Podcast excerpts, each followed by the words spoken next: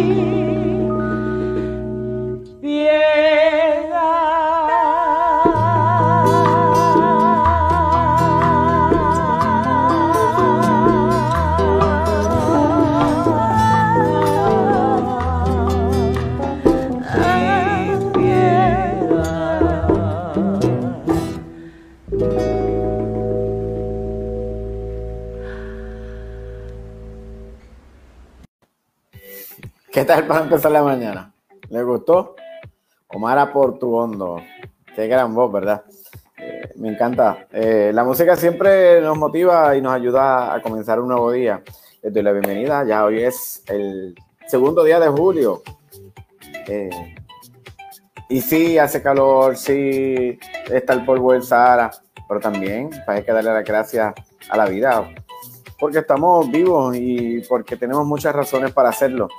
Como siempre, tenemos un programa lleno de buenos invitados y vamos a estar teniendo unas buenas conversaciones, porque, hello, más, más, más, no creo. Mira, eh, hoy vamos a estar conversando con el profesor Pablo Rivera. Eh, él es historiador, doctor Pablo Rivera.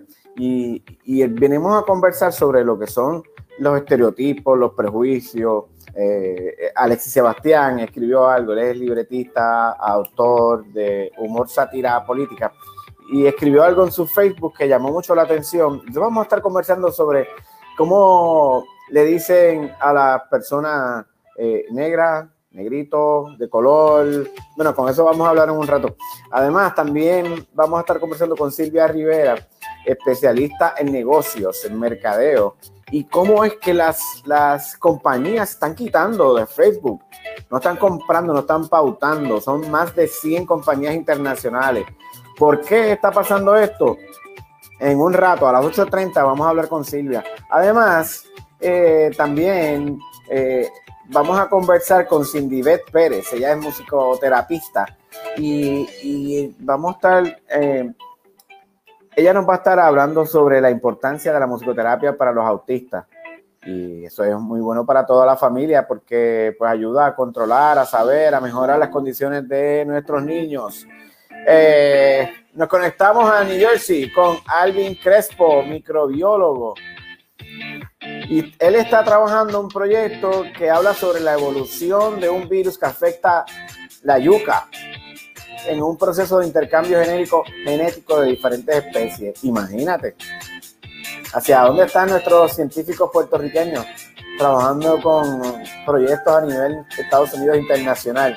Y al final de la mañana vamos a conversar con Paco Lozada Apaga y Vámonos. Nos va a estar presentando un resumen deportivo.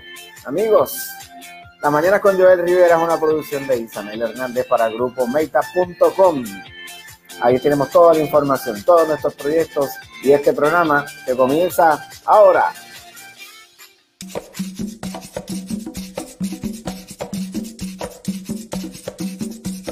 Son las 8 de la mañana, hora de comenzar el día oficialmente y disfrutar en el tapón o en el trabajo. Las mañanas con Joel Rivera. Información, actualidad y mucho humor. Conéctate a nuestro Facebook, Las Mañanas con Joel Rivera. Sintonízanos por Tuning Radio en 11Q Radio 1140M. Este programa es una producción de Isabel Hernández para Grupo Meta. Síguenos en Facebook.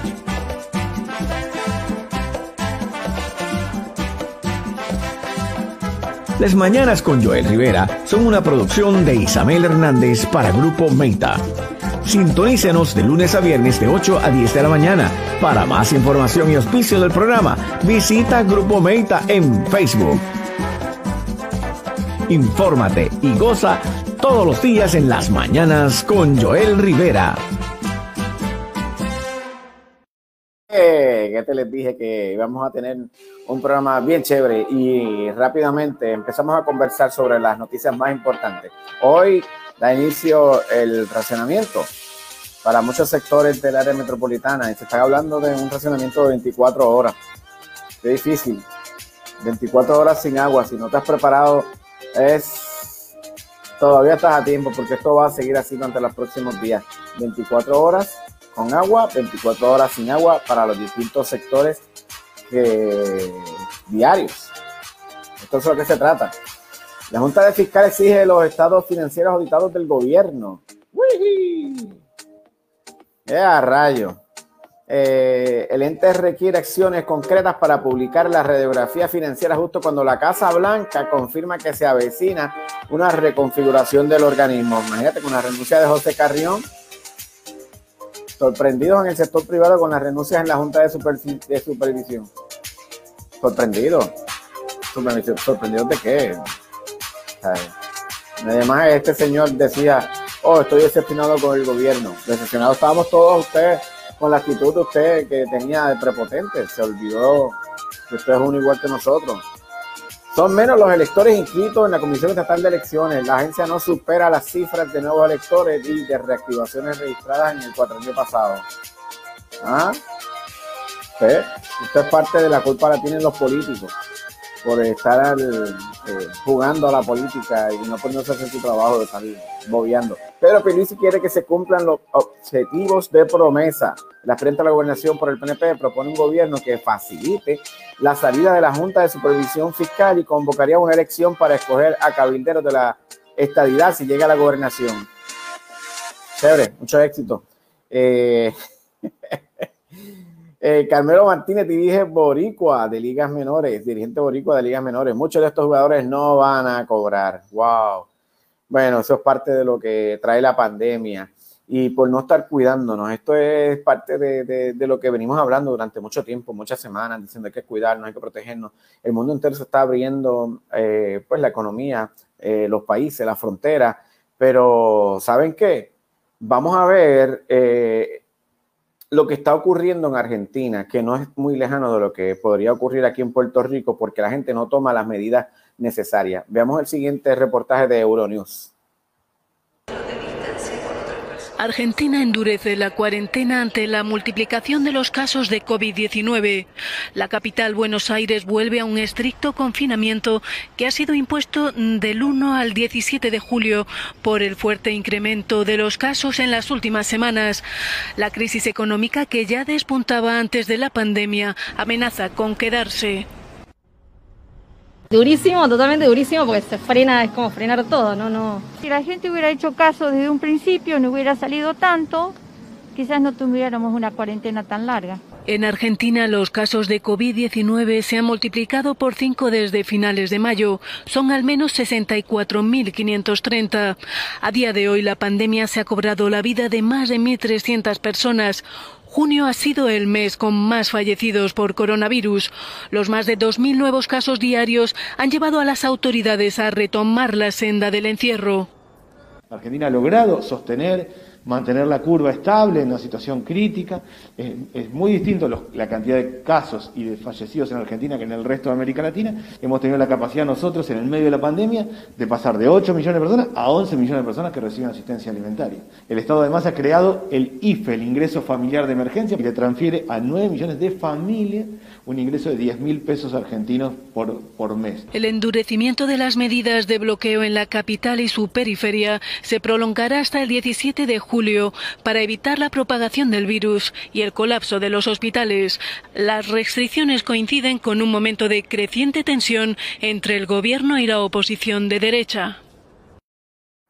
Ahí tienen. Eh, les digo que esto es parte de lo que ocurre en otras partes, no solamente en Estados Unidos, sino en el mundo entero. Y mientras nosotros estemos pensando que no va a pasar nada, ya lo dijeron esas señoras que entrevistaron. Pues la gente no lo toma en serio, se fueron a la calle, se contaminaron, contagiaron a otras. Es ley de vida.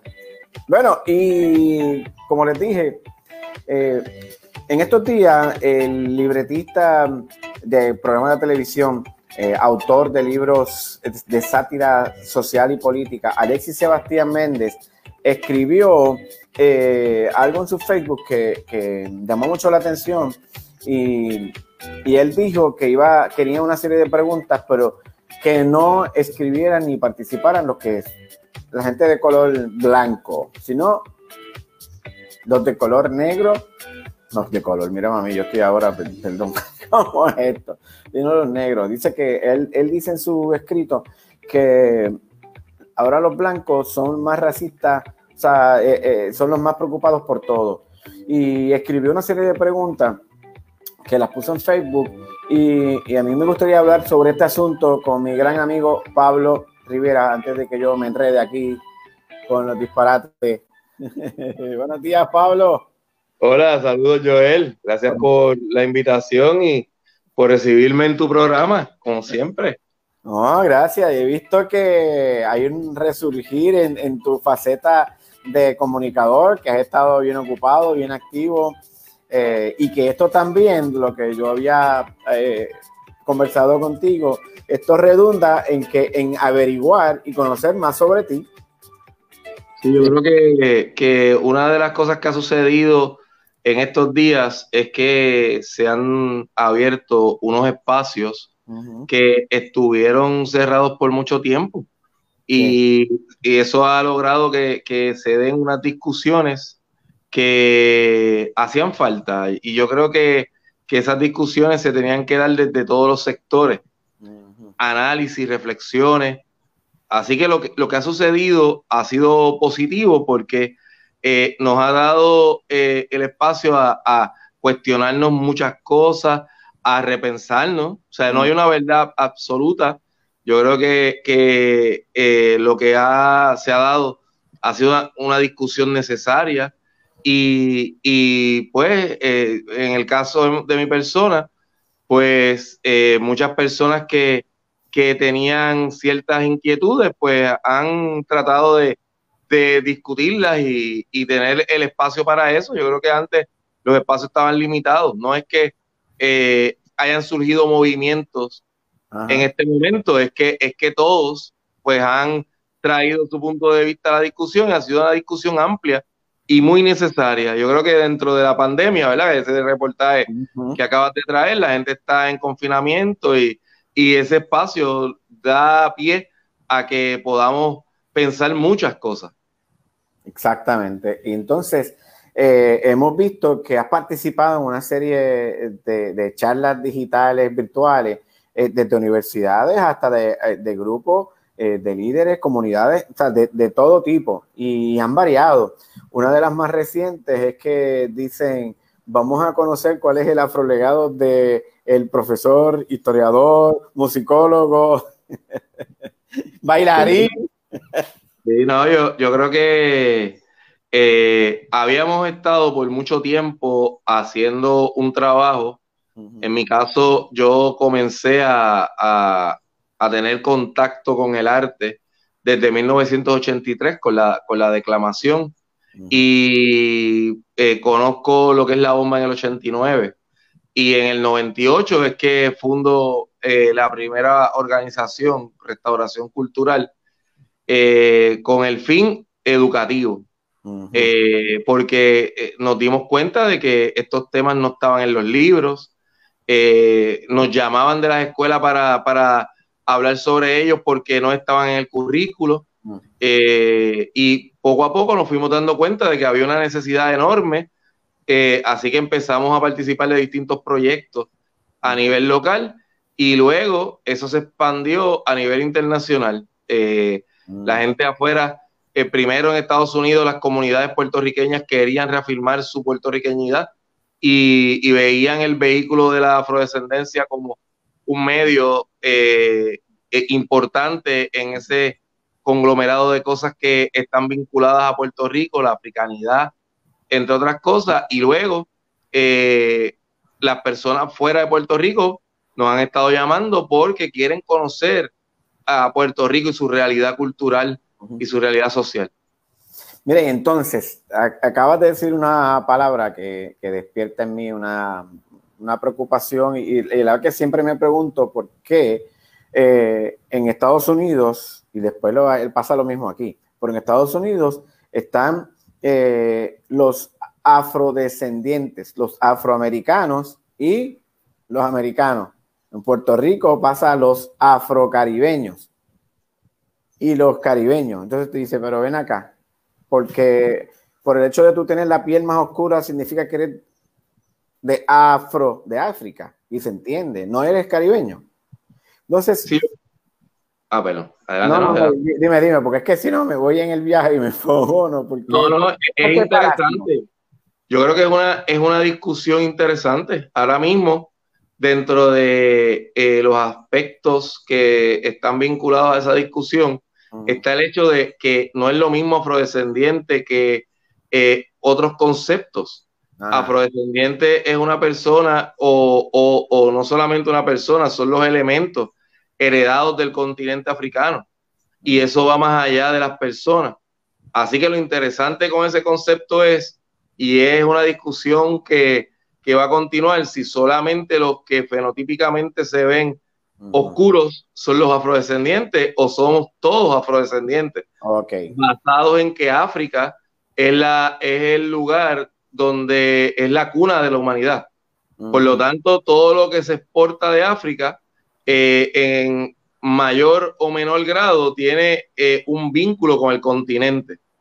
Yo creo que, que, lo que se hace con la afrodescendencia es reconocer la importancia de que África es eh, mucho más que lo que nos han inculcado, que es que África es sinónimo de esclavitud y, eso no, es cierto. Por lo tanto, eh, lo que reafirma esto es la búsqueda de ese, ese contacto con África, que sin duda alguna las personas más oscuras tienen la conciencia de ese contacto más claro. Y otros no lo tienen tan claro porque dicen, ah, pero es que yo no soy negro, como si África fuera sinónimo de negro. Exacto. ¿Entiendes? Y, esa es la conciencia. Yo creo que es un proceso educativo que, es importante porque lo que se busca es posicionar el continente africano. En Puerto Rico eh, todavía hay personas que eh, hablan de África como un país. Ajá. En las clases, ah, yo acabo de finalizar unas secciones de diversidad cultural y mandé a realizar un informe sobre África Y los informantes iniciaron el informe diciendo, bueno, a mí me fascinó este informe porque a la verdad que el país de África es excepcional. Y yo le digo, pero ¿cuál país? Y ahí se quedaron como, eh, eh, eh, pues, pues, de África. Y yo digo, sí, sí, pero ¿cuál país en África? El profesor con, con, bolígrafo rojo, hermano. o sea que, que, que, todavía tenemos que, visualizar unos elementos que están presentes que hasta ahora se discuten someramente. En Puerto Rico es indudable que las personas eh, tengan en su mente que no tienen herencia africana. No, la gente afirma que tienen herencia africana. Pero cuando entramos en el detalle vamos a hablar de África.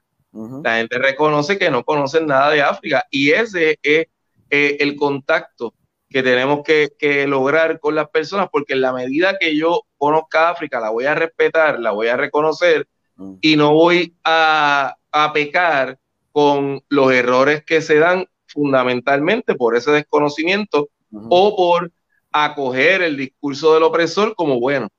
Bueno, entonces por eso eso nos lleva a decir cuando entonces vamos a Estados Unidos y, piensan que estamos en taparrabos todavía. Claro, lo mismo. De hecho, eh, tenemos que, tener una conciencia de que la cultura de Estados Unidos es distinta a la cultura puertorriqueña.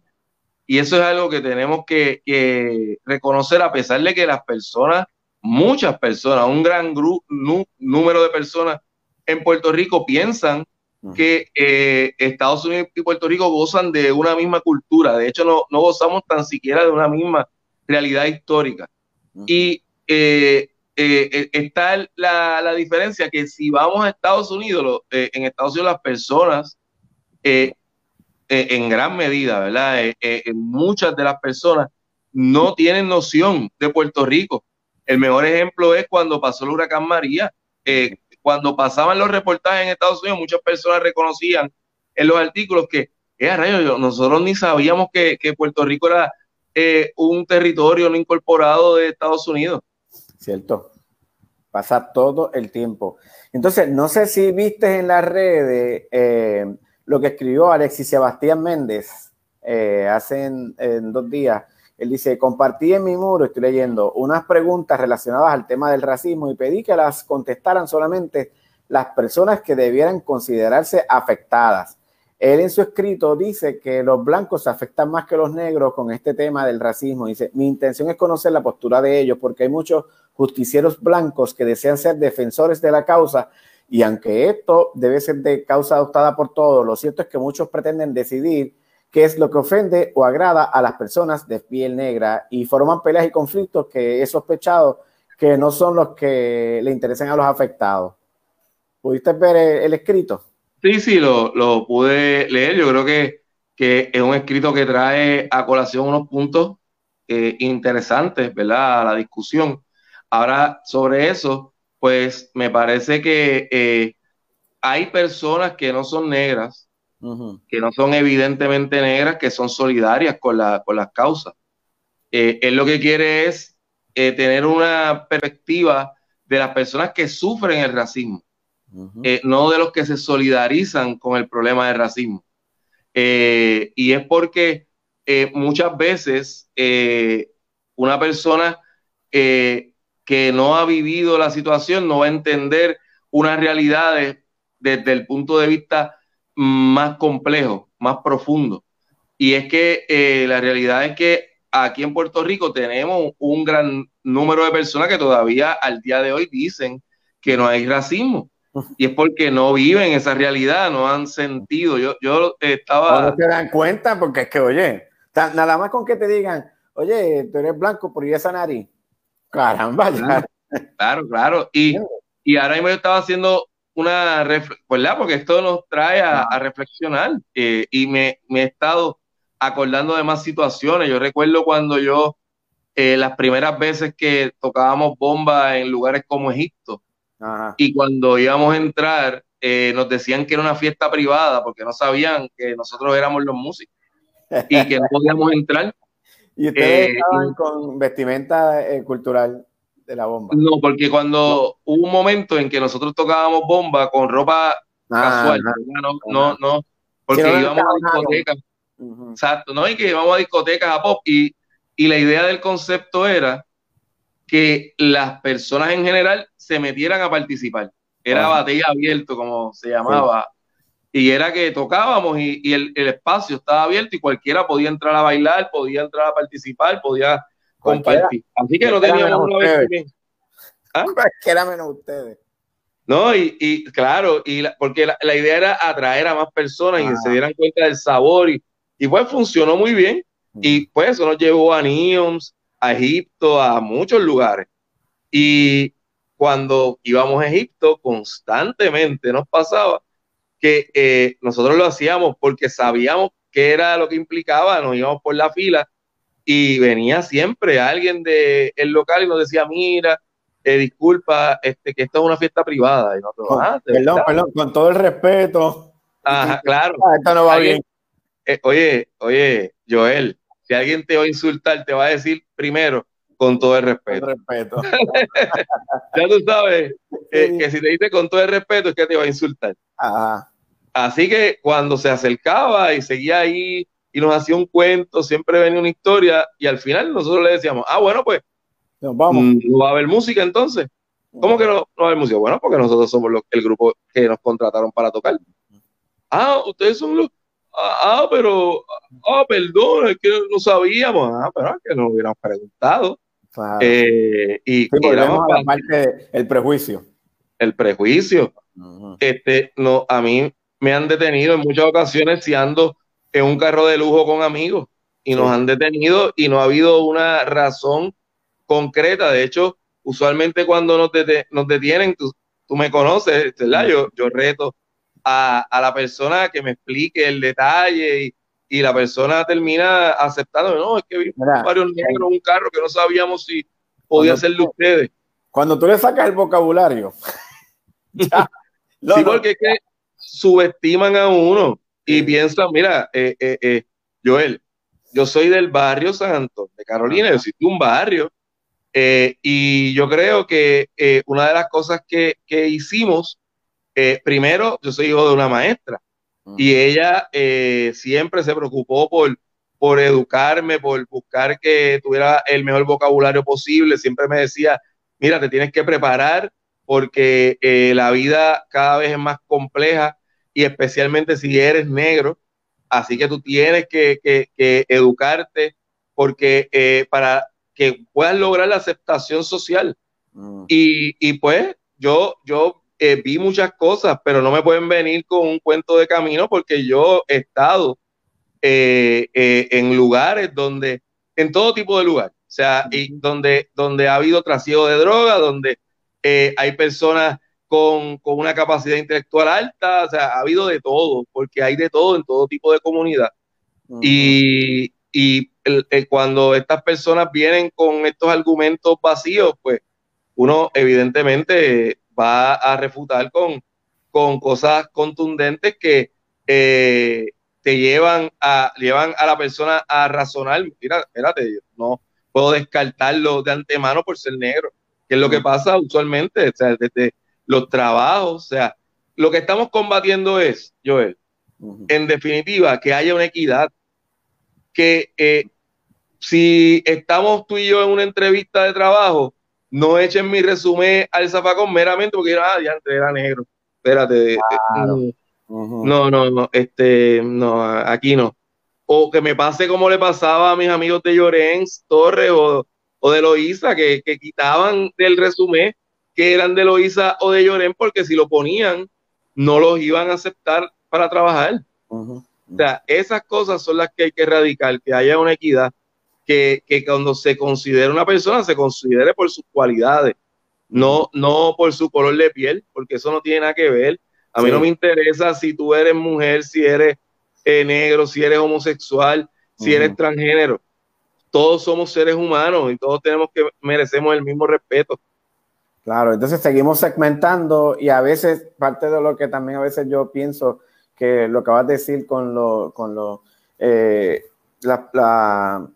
los LGBT, los negros o cualquier otra comunidad que auto, autoponerse nombres o letras, pues entonces tú te estás tú mismo echando para un lado, no sé, es lo que yo pienso, porque tú lo acabas de decir, todos somos iguales y eso es lo que debemos trabajar. Sí, yo creo que, el problema ha sido que, pues, eh, eh, tenemos que, mirar que la balanza ha estado inclinada hacia el discrimen. Mm. Y entonces, pues, lo que ha habido ha sido una, un, reclamo, un reclamo de, mira, mano, o sea, eh, yo quiero también participar de, la, del pedazo del pastel, tener mi pedazo, que, que, me, que, que me entiendan, que me comprendan. Y entonces eso ha traído estas discusiones, unas discusiones de, mira, este, ¿qué pasa con los negros? Pues yo quiero eh, que me reconozca que no, a mí no me molesta tal palabra porque es la que nosotros entendemos que se debe utilizar porque es la que con la que me siento bien. Eh, y así sucesivamente. Yo creo que el mejor ejemplo es negroide. Eh, yo siempre, a, través de los años, esto yo lo aprendí de, de un declamador que ya falleció, Efraín Ortiz. Él siempre empezaba sus actividades diciendo, eh, eh, ¿qué ustedes creen de la poesía negroide? Y la gente rápido decía, ah, pues mira, pues buenísima esto y lo otro. Y ahí rápido le contestaba, ¿y qué ustedes creen de la poesía blancoide? y ahí la gente decía, pero ¿qué poesía blancoide? Y él decía, ¿y por qué hay negroide y no hay blancoide? Exacto. ¿Verdad? Y por ahí empezaba la discusión, y esa discusión ha seguido viva, ¿verdad? Hemos visto eh, autores, autoras que, eh, lo han traído a colación, como Yolanda Arroyo Pizarro, entre otros, y, han puesto a las personas a, razonar en, en los términos que se utilizan y cómo son aceptados o no en la sociedad. O sea, todavía hoy hay gente diciendo que los problemas de Puerto Rico son porque una mano negra ha estado actuando sobre el país. O sea, y nada más lejos de la realidad. Primero poner el contexto de negro como algo negativo, que es lo más que sucede por lo general, pero también eh, tenemos que ver que quien ha dirigido el país no han sido personas negras. Claro, claro. Mira, pregunta, no tengo mucho tiempo, pero el programa... Este, ¿Estás ahora mismo trabajando con las clases de baile y cursos de percusión? Pues mira, eh, estamos poco a poco incorporando las clases allí en, nuestro local en, en, Villa Andalucía, en Afrolegado. Eh, hemos, empezamos la semana pasada con una, una, sección de baile, eh, pocas personas, porque lo que queremos es mantener eh, la tradición, pero cuidando la nueva realidad, ¿verdad? Que es el distanciamiento. Así que tomando todas las medidas, estamos abriendo secciones de, de máximo de seis personas eh, la semana pasada, pues empezamos con, con, eh, esa primera sección y la gente ha seguido llamando. Así que ahora vamos este sábado a comenzar otra sección eh, de baile y como siempre nos piden percusión, así que también vamos a abrir otra sección de percusión. Así que celebraremos la independencia de Estados Unidos al son de bomba. Exacto, bomba, matricúlate. es bien fácil, llama al 787-244-2905. 244-2905. Y lo bueno es que con esto de la tecnología van a estar dando clases también virtual. Vamos a, ya hemos ofrecido cursos virtuales, pero ahora vamos a, estamos estructurando el programa, estamos trabajándolo arduamente tanto Jenny Savilés, que es una maestra de baile excepcional, Felipe Febre Rivera, que es mi primer maestro de bomba directo, ¿verdad? Yo, yo empecé con la familia Cepeda en el 89 y le dijeron, Junito, te toca Pablo, ¿verdad? Y, lo mandaron a, enseñarme y, eh, y Yadilka Rodríguez, que es la directora de Afrolegado. Así que eh, eh, hemos estado arduamente trabajando para que haya un currículo eh, en las clases de bomba eh, virtuales y que ese currículo pues las personas lo puedan seguir y tengan distintas opciones en la plataforma para, para conocer y seguir aprendiendo sobre el género de la bomba y eventualmente sobre otro género. O sea que todo eso lo estamos haciendo a través de, de Afrolegado. Afrolegado, busca así en Facebook, Afrolegado. Tiene mucha gente buena a tu alrededor, gente de verdad que son extraordinarios. Y que Afortunadamente sí. Eh, hemos tenido, ¿verdad? Muchas personas constantemente eh, nos escriben, quieren compartir, pueden pasar por el, negocio estamos haciendo eh, gastronomía puertorriqueña, pinchos, de todo, o sea, estamos trabajando arduamente para, para que se cree un centro cultural ahí en Villa Andalucía, que alrededor no, hay nada. Estamos bien cerca de, muchas urbanizaciones, de muchos eh, caseríos, de, de, parcelas, de barrios, o sea, estamos ahí en, el expreso de Trujillo, un sitio bien céntrico, eh, y lo que queremos es que, las personas tengan un espacio para salir de, esta situación que, deprime a muchas personas y que necesitan de, elementos que te transformen y qué más, qué mejor que la cultura para, para transformar la vida de nuestra ciudadanía. Bueno, después de esas palabras, imagínate, hay que sacudir el esqueleto, como dicen, y movernos al ritmo de la bomba. Gracias, gracias, Pablo por estar con nosotros esta mañana. Gracias a ti por la invitación y, siempre nos hermana una amistad maravillosa. Así que que continúe. Dale, gracias. Ahí lo tienen. Visiten la página de Afrolegado para que se entienda todo lo que ocurre con el profesor Pablo Rivera. Pusimos lo que estábamos hablando en nuestro Facebook de las mañanas con Joel Rivera, búscalo. Eh, es un escrito que hizo eh, el autor, eh, libretista, Alexis Sebastián, sobre el, lo que es el racismo, pero por los afectados. Así que, y cambiando de tema, recientemente ha habido un movimiento hay un, que se convirtió en boicot, boicot contra Facebook y otras redes sociales que siguen ganando fuerza a raíz de las protestas antirracistas en Estados Unidos.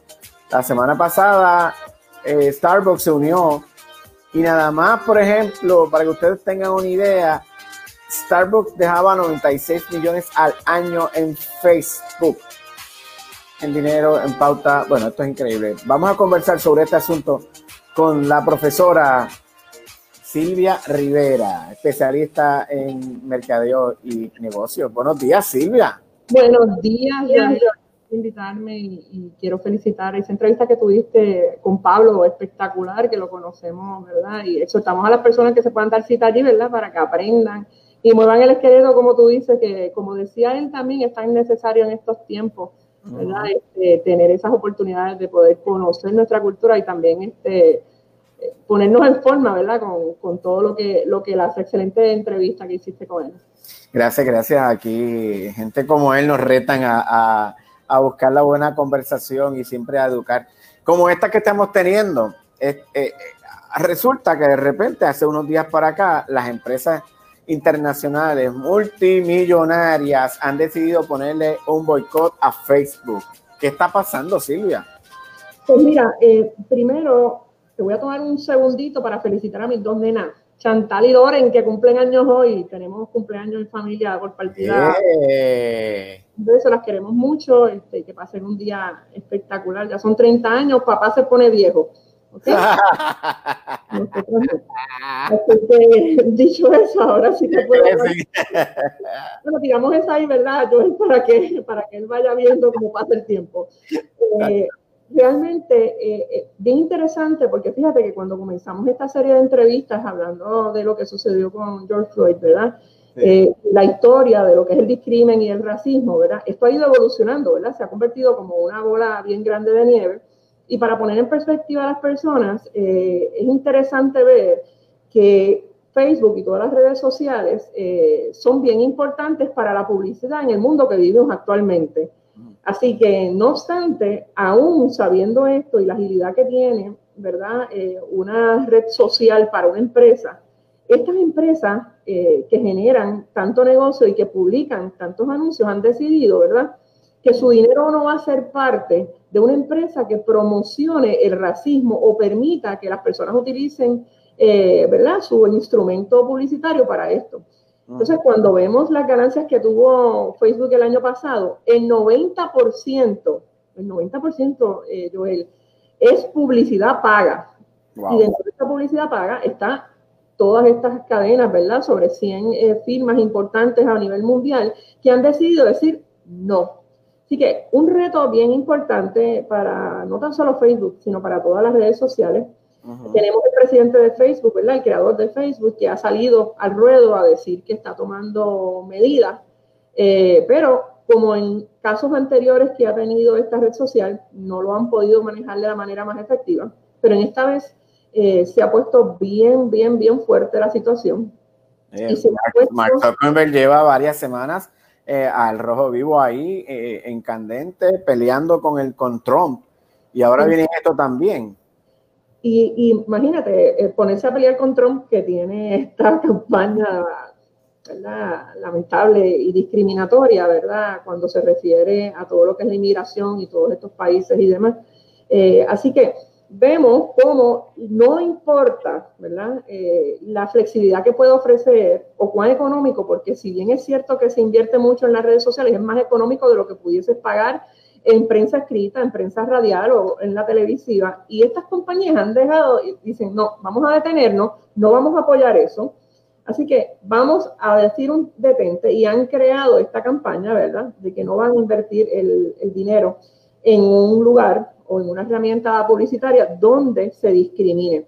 Mm. Eh, algo bien interesante, Joel, es que muchas veces, y esto pues es bueno porque tienes muchos seguidores, que las personas, hablamos mucho de lo que son las protestas, de lo que es el discrimen, y las redes sociales son buenas y malas buenas porque puedes llegar a más personas de manera inmediata, inclusive los medios noticiosos se han transformado a una versión ¿verdad? digital completamente y de redes sociales porque pueden estar en la noticia y no tienen que llegar a, redactar este, ¿verdad? y montar un periódico y demás, y el mundo está cambiando. Pero por otro lado también es una herramienta de doble filo.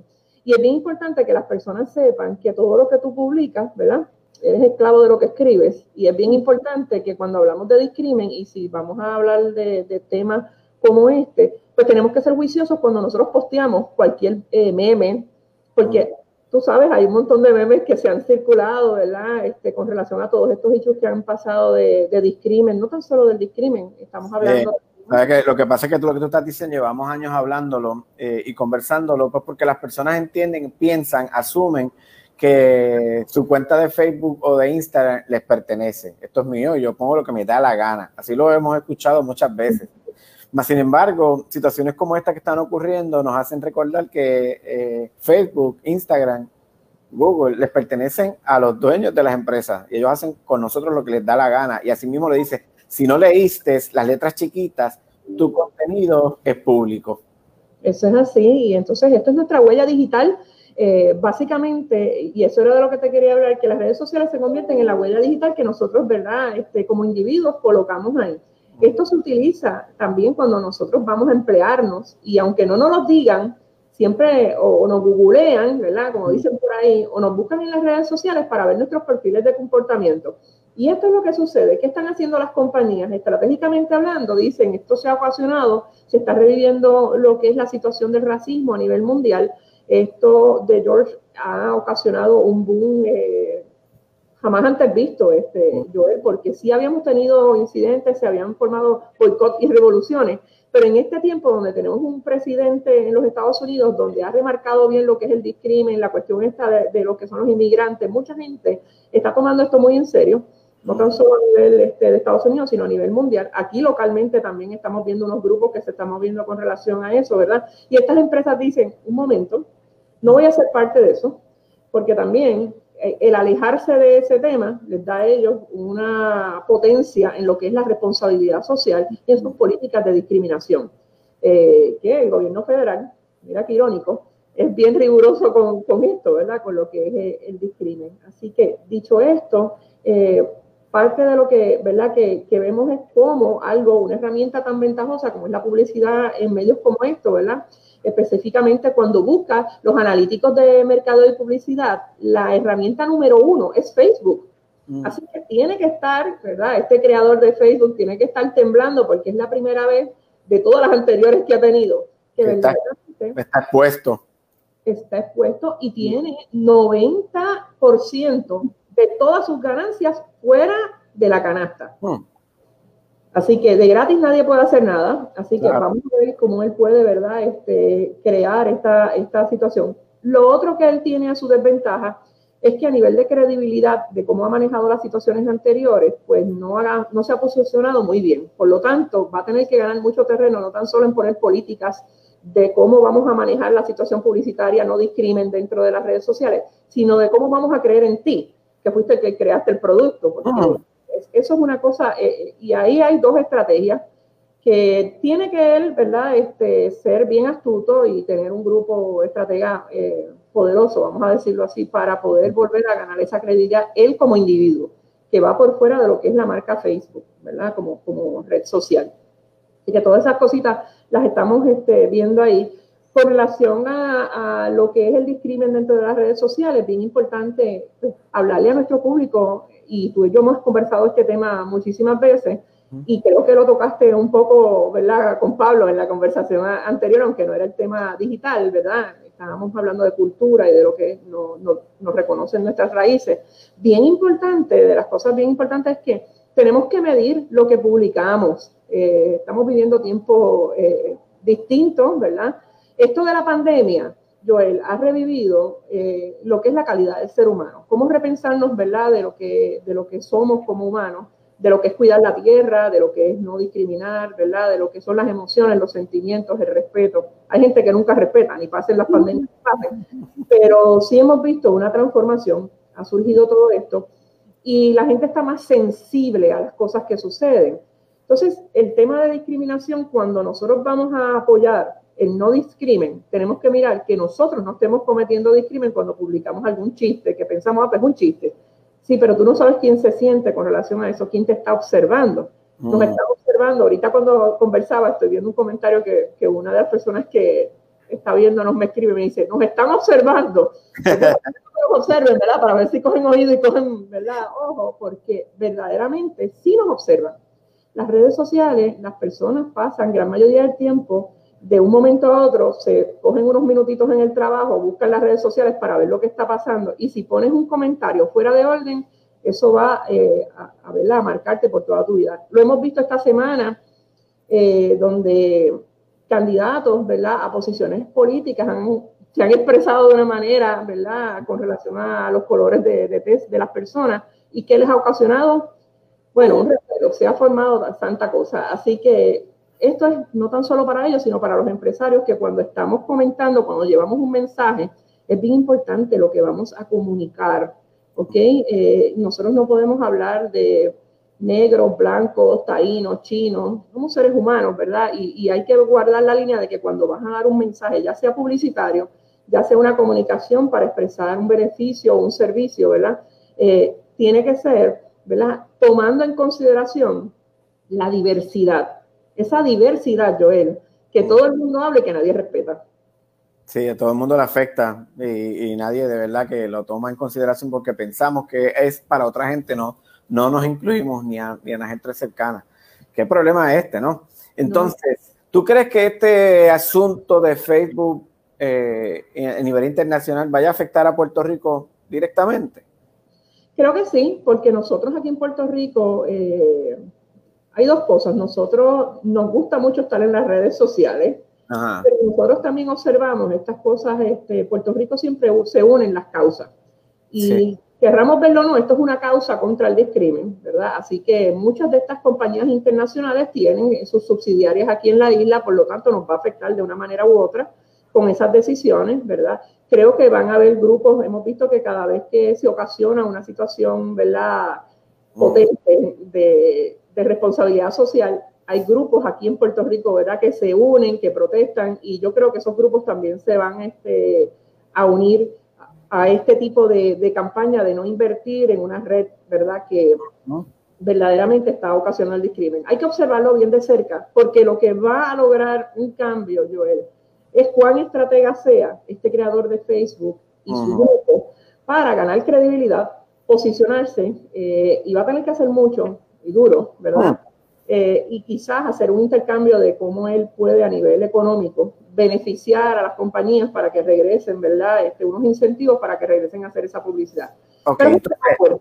yo le pregunto a la consultora y a la profesora, una mezcla de esas dos, ¿es una oportunidad para las empresas eh, pequeñas, por ejemplo, los, pequeños y medianos comerciantes aprovechar esto, que las grandes marcas no van a estar durante el próximo 30, tal vez más tiempo, días. Te diría que sí, pero por otro lado, un error que cometemos, eh, y siempre se lo digo a mis estudiantes, ¿verdad? Porque por lo regular las personas que estudian, ¿verdad? En empresarismo son personas que van a emprender sus pequeños negocios.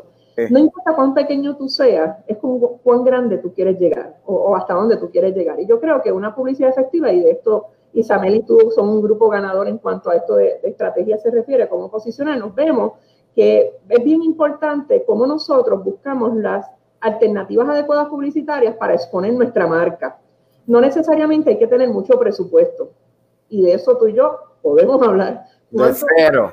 De cero. ¿Cuánto alcance tú puedes llegar? Lo que sucede es que el mensaje tiene que ser contundente, tiene que ser un mensaje limpio, tiene que ser un mensaje. La gente está buscando soluciones. La gente no está buscando un producto. Y a veces entonces la gente me dice, pero es que yo vendo un producto o vendo un servicio. Sí, pero cuando tú vas a invertir, usualmente eh, hemos hecho presentaciones, ¿verdad? Cuando yo hago presentaciones de una estrategia de publicidad, muchos, empresarios dicen, ah, pero es que eso es un gasto, no eso es un gasto, es una inversión. Y entonces la publicidad, la publicidad se tiene que ver desde el proceso, ¿verdad? De lo que es cómo vamos a ayudar a una empresa a crecer, ¿verdad? Esa es la parte económica, cómo vamos a exponer ese servicio y cómo vamos a ofrecer unas soluciones y lo más importante, beneficio. Por tanto, la, tu respuesta es sí, es una buena oportunidad. Creo que es un momento de que estos pequeños y medianos comerciantes repiensen sus estrategias, ¿verdad? Y, observen un poquito más de cerca, perdón, dónde están, eh, cómo están proyectándose, qué es lo que, cuál es el mensaje que están dando, ¿verdad? Y capitalizar también con la situación que está ocurriendo. Eh, porque, fíjate, cuando hablamos de discrimen, tenemos que ver que cuando proyectamos el mensaje publicitario, no conlleve que estos servicios o estos productos van a ser para un sector específico. Eh, no sé si me, me puedo explicar sobre esto, ¿me entiendes? Y en verdad, sí es bien, es cierto que hay productos y servicios que atienden a unos sectores específicos, pero cuando hablamos de color, eso no tiene que ver una cosa con la otra. Hay cosas que son para personas de tercera edad, hay cosas que son para niños, hay personas para adultos, hay, personas, hay cosas que son para jóvenes. Pero cuando hablamos de color, un producto y un servicio debe ser para todos, ¿me entiendes? Porque es un beneficio, ¿ok? Así que, así la respuesta es sí, la respuesta es sí. Eh, creo que debemos de, todos estos pequeños y medianos comerciantes deben de repensar cómo están transmitiendo, qué, qué son las herramientas. Y les digo, las redes sociales siempre van a ser un instrumento ágil, flexible para comunicar. Imagínate, tú estás teniendo un programa en este momento con el alcance que tú tienes, utilizándote como ejemplo, que muchos programas radiales no tienen y llevan años puestos en la industria. ¿Por qué? Por el mensaje, la proyección, cómo llegas, qué temas traes, cómo te proyectas, ¿verdad? ¿Cómo ustedes proyectan esto? ¿Qué insertan? Eso habla de diversidad. Estamos atendiendo todos los temas, todo lo, todo lo que es interés. Y eso es lo que la gente está buscando. Estamos viendo cambios, cambios generacionales, cambios en la tecnología, cambios en la publicidad. No podemos seguir haciendo lo que hacíamos antes. Son otros tiempos. Yo creo que este 2020, no sabemos lo que va a pasar en, eh, en julio. Exacto, en la semana que viene. No, estamos, ¿verdad? Hemos mucho sí, vivimos día a día, como dice, este, hay que ser bien, eh, eh, bien real, bien genuino en los planteamientos en los que uno haga, sea el tipo de empresa que sea hay que ser, de verdad, tener mucho cuidado en lo que uno se proyecta porque cualquier cosa puede ser tomado de la manera incorrecta. Así que a todos los que nos están viendo, escuchando, eh, en Silvia Rivera tienen un gran recurso. Es una excelente eh, comunicadora, conversadora, profesora, sobre todo amiga. Eh, una vez tú la conoces, tú quieres más de ella. Y, y con esto, Silvia, tenemos que saludar a Mariana Rodríguez Apura, Roena, que han estado conectadas. Apura, Dios mío, excelentes empresarias y grandes seres humanos que siempre han estado con nosotros de la mano. Qué bueno, un abrazote grande y fuerte para ambas. Sí, bueno, esto está cambiando constantemente. Ya tenemos que volver a conversar otro día de, lo, de la actualización en términos de, de cómo proyectar nuestra empresa o lo que queremos hacer como personas. Silvia, gracias. Gracias a ti, Joel. Buen día para todos. Ahí la tienen, Silvia Rivera, una gran profesional eh, que le puede ayudar mucho en, las necesidades.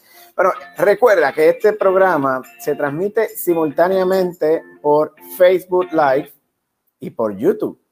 Así de sencillo. Mira, simplemente vas Facebook, síguenos en Facebook y dale like. O vas a la aplicación de bajar YouTube y suscríbete para que otras personas también puedan eh, tener la, la posición de, de, disfrutar este proyecto. Además, si también nos puedes ver a través o escuchar a través de los podcasts, que es bien fácil. Este programa se acaba y rápidamente lo subimos a la plataforma para que lo puedas escuchar en la comodidad de tu tiempo, en Spotify, Anchor o cualquiera de las otras plataformas. Así que amigos, bien fácil. Síguenos en Facebook y dale suscríbete en YouTube. Y de ahí nos movemos a otro interesante tema en esta mañana. Tú estás disfrutando de las mañanas con Joel Rivera y hoy queremos hablar sobre cómo la musicoterapia ayuda a las personas con autismo, ayuda a mejorar la comunicación verbal y no verbal, fortaleciendo además las relaciones con otras personas, ya que se trabaja en grupo. Todo esto gracias a la expresión de sentimientos, ideas y emociones que realiza que se realiza con el baile y la música. Pero qué mejor que conversar con con mi amiga Cindy Pérez de Musicoterapia Puerto Rico, a quien le doy la bienvenida. Muy buenos días, gracias por tenerme aquí un, un día más, poder eh. hablar de musicoterapia. ¿Qué tal? ¿Cómo estás? Estoy muy bien, gracias a Dios. ¿Viste? Y estoy estado, aquí. Estamos estado hablando de diversidad, de, de cultura, y obviamente como empezamos hace un rato, estábamos hablando con el profesor eh, Rivera, Pablo Rivera, sobre la importancia de la cultura, la música, el género la bomba. Y ahora estamos hablando de cómo eh, la musicoterapia puede ayudar a los niños y niñas con autismo y bueno, a las familias en general. Así Bueno, comenzamos explicando. Nuevamente definiendo lo que es musicoterapia. Y la musicoterapia es el uso de la música o los elementos musicales, tales como el ritmo, el volumen, la textura, la forma, eh, dentro de un ambiente terapéutico, ¿verdad? Y bien importante, eh, con un plan de intervención hecho por un musicoterapeuta acreditado, en el cual se van a trabajar metas no musicales. Así que como muy bien dijiste, eh, utilizamos la música. La música es una herramienta y es un objeto intermediario para poder trabajar con muchas poblaciones, pero una de ellas y de la cual hay mucha, mucha evidencia científica de la musicoterapia y el autismo. Eh, y, y, recordando también qué es lo que es el autismo, ¿verdad? Porque siempre tenemos como como unas ideas de cómo se ve una persona con autismo, pero recordemos que el autismo es un espectro. Así que hay muchas, muchas manifestaciones distintas y lo que une todas esas manifestaciones es que el autismo es un desorden del neurodesarrollo. Por eso es que le decimos, decimos, ¿verdad? Es un concepto nuevo de decir que los niños o personas con autismo son neurodiversos. Estábamos hablando de diversidad, así que eh, de diversidad, y aquí tenemos entonces la neurodiversidad. Es un desarrollo al, al que podríamos llamar de, de la gente en general, ¿no? Así que ahí es que nosotros vamos a estar trabajando con esa, esa parte del neurodesarrollo. O sea que vemos cómo esto definitivamente ayuda a las familias a entender que la musicoterapia es importante para mejorar la calidad de vida de las personas con autismo, ¿verdad? Sí, sí, déjame decirte, mira, cada, ahora me parece que era antes uno en cada 50 y me parece que ya vamos por un, cada persona, de cada nacimiento, de cada nacimiento, de cada cinco nacimientos, un niño va a tener o niña va a tener autismo. Ajá, sí, los números son altos. En algunos lugares son hasta de 100 personas por, por, por, cada niño.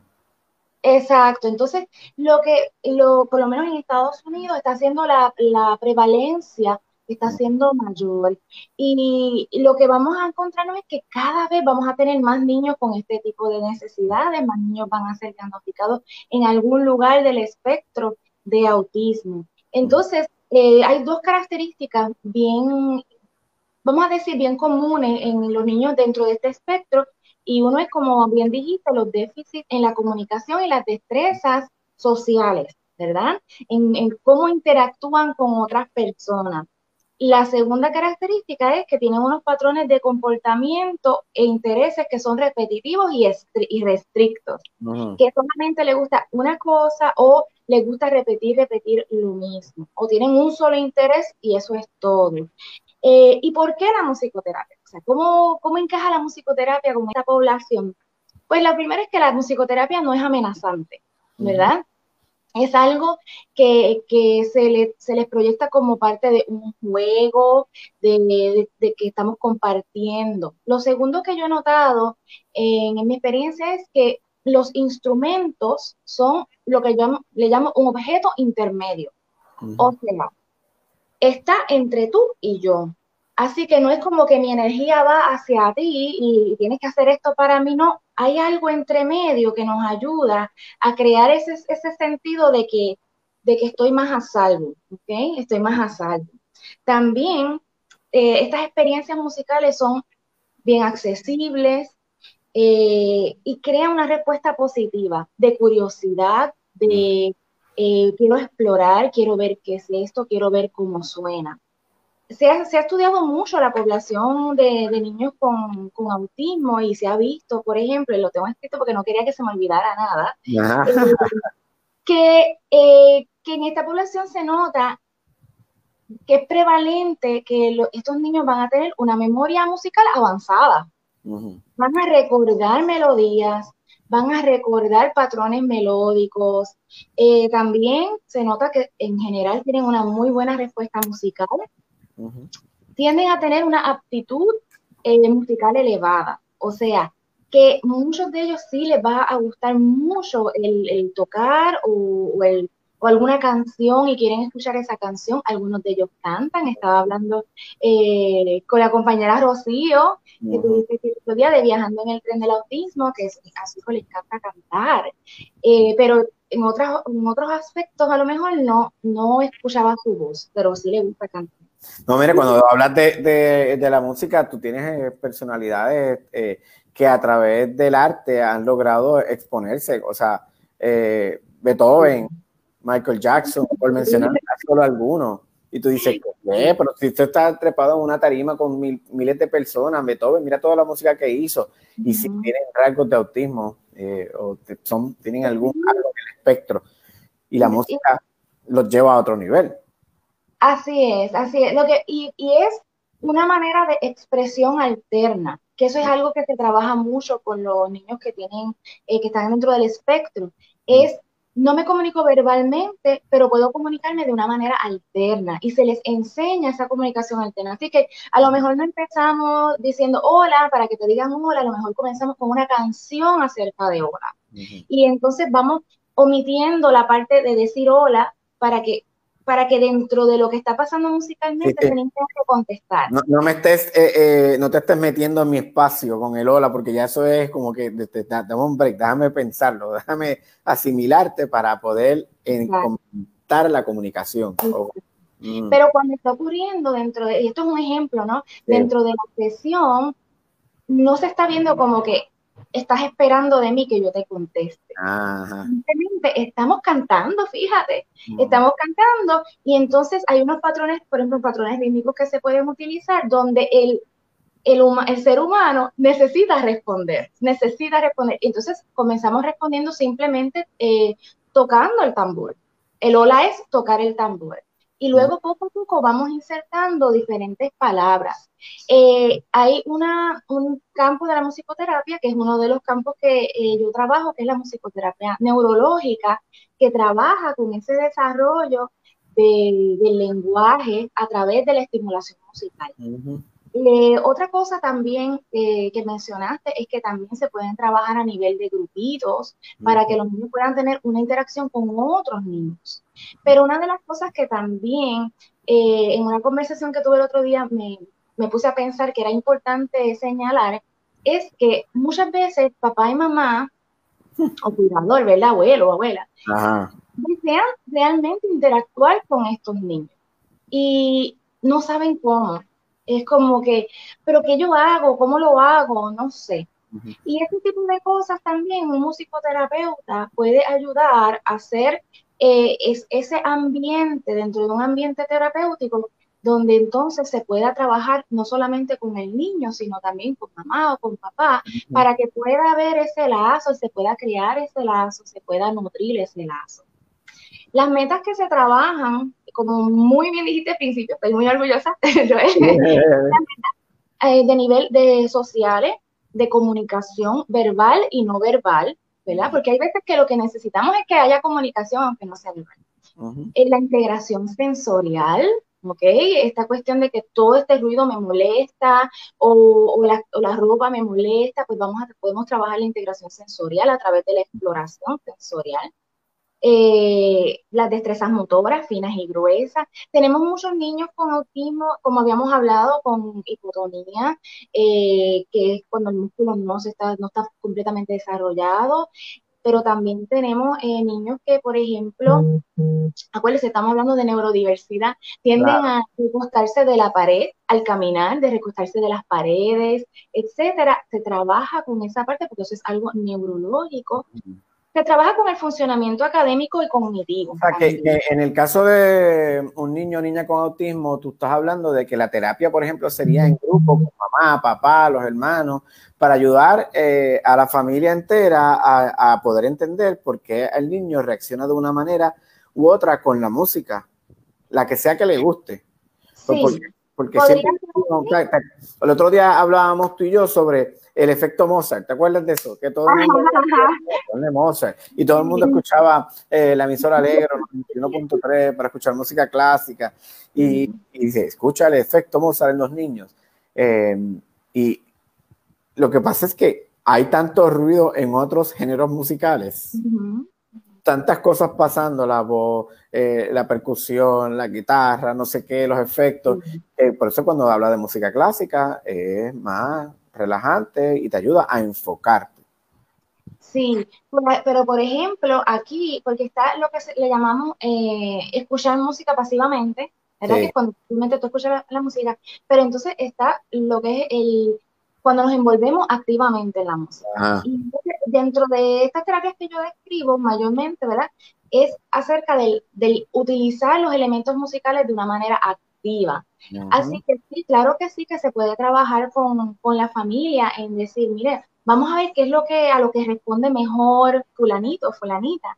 Eh, pero también dar esa oportunidad a que pueda, eh, puedan tener esa, esa interacción, una interacción más amena, una interacción y lo que, puedo, lo que, puedo, es percibir que lo que me estás tratando de decir tal vez es que entonces le das un espacio al niño que entienda de que él puede hacer sus otras cosas lejos de mamá y papá y que la música lo va a ayudar. También. Así que se pueden hacer de las dos cosas. Se puede trabajar con la familia, pero también se trabaja con el niño uno a uno. Creo que es muy importante, y, esto ocurre cuando trabajamos con cualquier, cualquier niño o niña, eh, el, uno también dar la oportunidad de vez en cuando de que papá o mamá o cuidador observe para que así uno pueda modelar para esa persona la interacción. Entonces uno modela la interacción y la persona va aprendiendo, ah, porque, porque a mí me dicen mucho, pero es que fulano no me hace caso a mí, pero te hace caso a ti. Mm. Y yo digo, ¿por qué es eso? Porque tú eres, tú eres eh, la, familia, no yo. Pero tiene que ver con cómo yo le hablo a fulano, a fulana, cómo yo le digo, su, cómo, qué palabras yo utilizo para llevar al niño donde tiene que estar y muchas veces ofrecerle a ese niño una percepción de control, ¿verdad? Que él sienta como que, okay, tengo, tengo, estoy, todo está bajo control. Pero ese, ese modelaje también es importante. así que trabajamos con el niño esas metas individuales y, y, lo que queremos es extrapolar, llevar esa, esas destrezas que estamos aprendiendo a través de la música, a través de los elementos y esas intervenciones al, día a día, al desarrollo del día a día, ya sea la parte verbal, ya sea la parte conductual, porque eso también trabajo mucho esa partecita de enseñar unos, unos comportamientos. Y todo va a depender también de, qué patrones de conducta o qué destrezas eh, esa familia, ese papá, esa mamá siente que, que necesita ese niño, ¿ok? Claro, se le hace un avalúo eh, al niño de, necesidades. Para mí es bien importante que mamá y papá se sientan, o, o cuidadores se sientan en la confianza de decir, ok, es, esta es la evaluación del neurólogo, esta es la evaluación del psiconeurólogo, esta es la evaluación de, del terapeuta del habla, esta es la evaluación, para entonces poder decir, ok, pues vamos a ver qué es las cosas más importantes y que, y que dentro de lo que se puede hacer, esas metas estén integradas Pero muchas veces también papá y mamá dicen, no, yo lo que necesito ahora mismo es, es, es tal cosa, ¿verdad? Eh, es que, que me diga que sí o que no. Entonces, pues podemos trabajar eso también, porque eso es algo que sí es importante para mamá o papá, hay que considerarlo. Pero por supuesto que en el avalúo, se hace un avalúo, un assessment, como le dicen en inglés, eh, se le comparte, yo le comparto a papá o a mamá, mire, estas son las cosas en las cuales veo necesidad. Eh, ¿qué, qué, tú, ¿Qué tú sientes que se tiene que trabajar? Y por supuesto yo le doy un cuestionario, etcétera, para que, para que, porque aquí es que ese niño pueda tener una salud integral, pueda ser, una, ser parte de nuestra sociedad, no dejando de ser él, ¿verdad? No dejando de, tener su persona, eh, pero que entonces pueda ser parte de, nuestra sociedad y que también mamá y papá sientan, se sientan, vamos a decir así, con un poco de confort, de que hay un progreso, de que están siendo apoyados por, por sus terapeutas. Así que ese tipo de cosas es muy importante. O sea que vemos que realmente es una algo que va a ayudar a toda la familia, pero ¿desde qué edad podemos coger terapia? Desde cero años. Eh, realmente los niños eh, comienzan a ser diagnosticados desde los cinco años usualmente en adelante. Los médicos tienden a no diagnosticar antes de eso. Eh, claro, tenemos muchos papás y muchas mamás que ya ven, después de, después de los tres años, ya ellos saben que hay algo que está mal o que el niño estaba haciendo unas cosas y está en retroceso. Okay, pues entonces, para, para esas madres que, ¿verdad? que tienen sus bebés eh, y que saben que cantarle una nana a su hijo es, es otra cosa la atención que recibe eh, mientras está cantando una nana, eh, ya dice, wow, mamá me está cantando. algunas les cantan en reggaetón, ¿verdad? Pero... bueno, eh, como dijimos la otra vez, lo importante, ¿verdad? Porque no se tenía desarrollo un lenguaje adecuado. Ya todo tiene su tiempo, todo tiene su tiempo. Y como yo digo, bueno, esas son palabras, ¿verdad? Cuando, cuando me encuentro en una situación, estas son palabras de adultos. Eh, pero podemos, si cambiamos, esa canción, ¿verdad? Es una canción muy especial para mí. Pues cambiamos la letra eh, y también podemos cambiar el ritmo podemos cantarlo mucho más lento, eh, ¿verdad? Cambiamos el tempo y, la, pues, y la hacemos nueva para nosotros y nuestro bebé. No voy a decirles, no les canten eso, pero la podemos modificar, pero recuerden que lo que queremos es que el niño adquiera un buen lenguaje. Pero a través de ese ejercicio empezamos eh, a, meter al niño entre la cultura, la música, el relajamiento, el aprendizaje. Eh, y de ahí, entonces cuando llegue el momento, lo llevamos a musicoterapia Puerto Rico.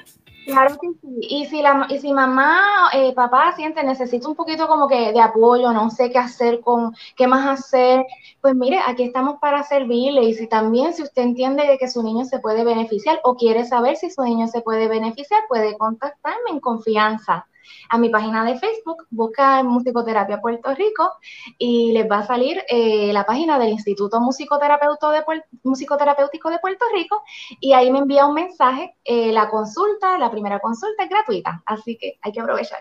Mira qué fácil, eh, hay que ayudar a la familia y a nuestros niños y que mejor hacerlo de la a través de la música. Cindy. Musicoterapia para cambio social. me encanta eso. Cindy, gracias por esta mañana, gracias por estar con nosotros. Dios les bendiga. Ya volveremos a conversar en otro momento sobre la cómo mejorar la condición de vida de la familia en general. Así Bueno, las órdenes. Dale, ahí la tienen, desde Musicoterapia Puerto Rico. Y como hemos dicho, hoy estamos pasando bien, hemos hablado de todo, de todo un poco, cosas distintas. Eh, hablamos de todo lo que está ocurriendo con Facebook, que están retirando las compañías eh, la pauta. Son millones de dólares que se están, que Facebook deja de generar diariamente. Millones. Asimismo, también hablamos con el profesor Pablo Rivera y su afrolegado y un poquito de los estereotipos eh, y, y, qué decir o qué no decir, pues él nos pone el día. Pero entonces, vamos a cambiar un poco eh, dentro de un momento vamos a estar conversando sobre otros temas. Alan, eh, vamos a tener más tarde a, como dice a Paco Lozada, hablando de, deportes eh, con apague y vámonos. Pero yo quiero decirles que nosotros tenemos un nuevo concurso y que es bien fácil.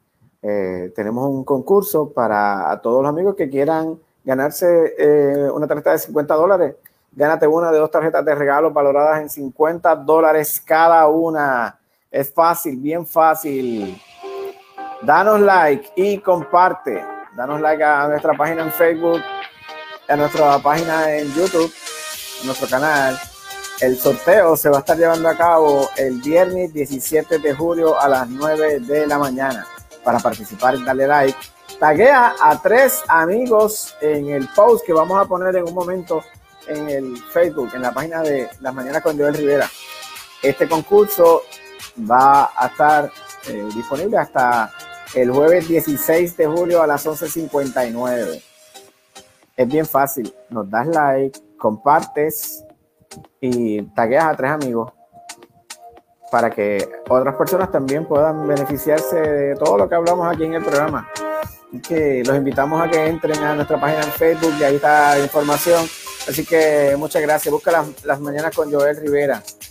Bien facilito gánate una de las dos tarjetas. Y, y recuerdo, dale, das like a la página y te suscribes en YouTube. Puedes estar participando y ganarte una de dos tarjetas valoradas en 50 dólares. Bueno, ya lo saben.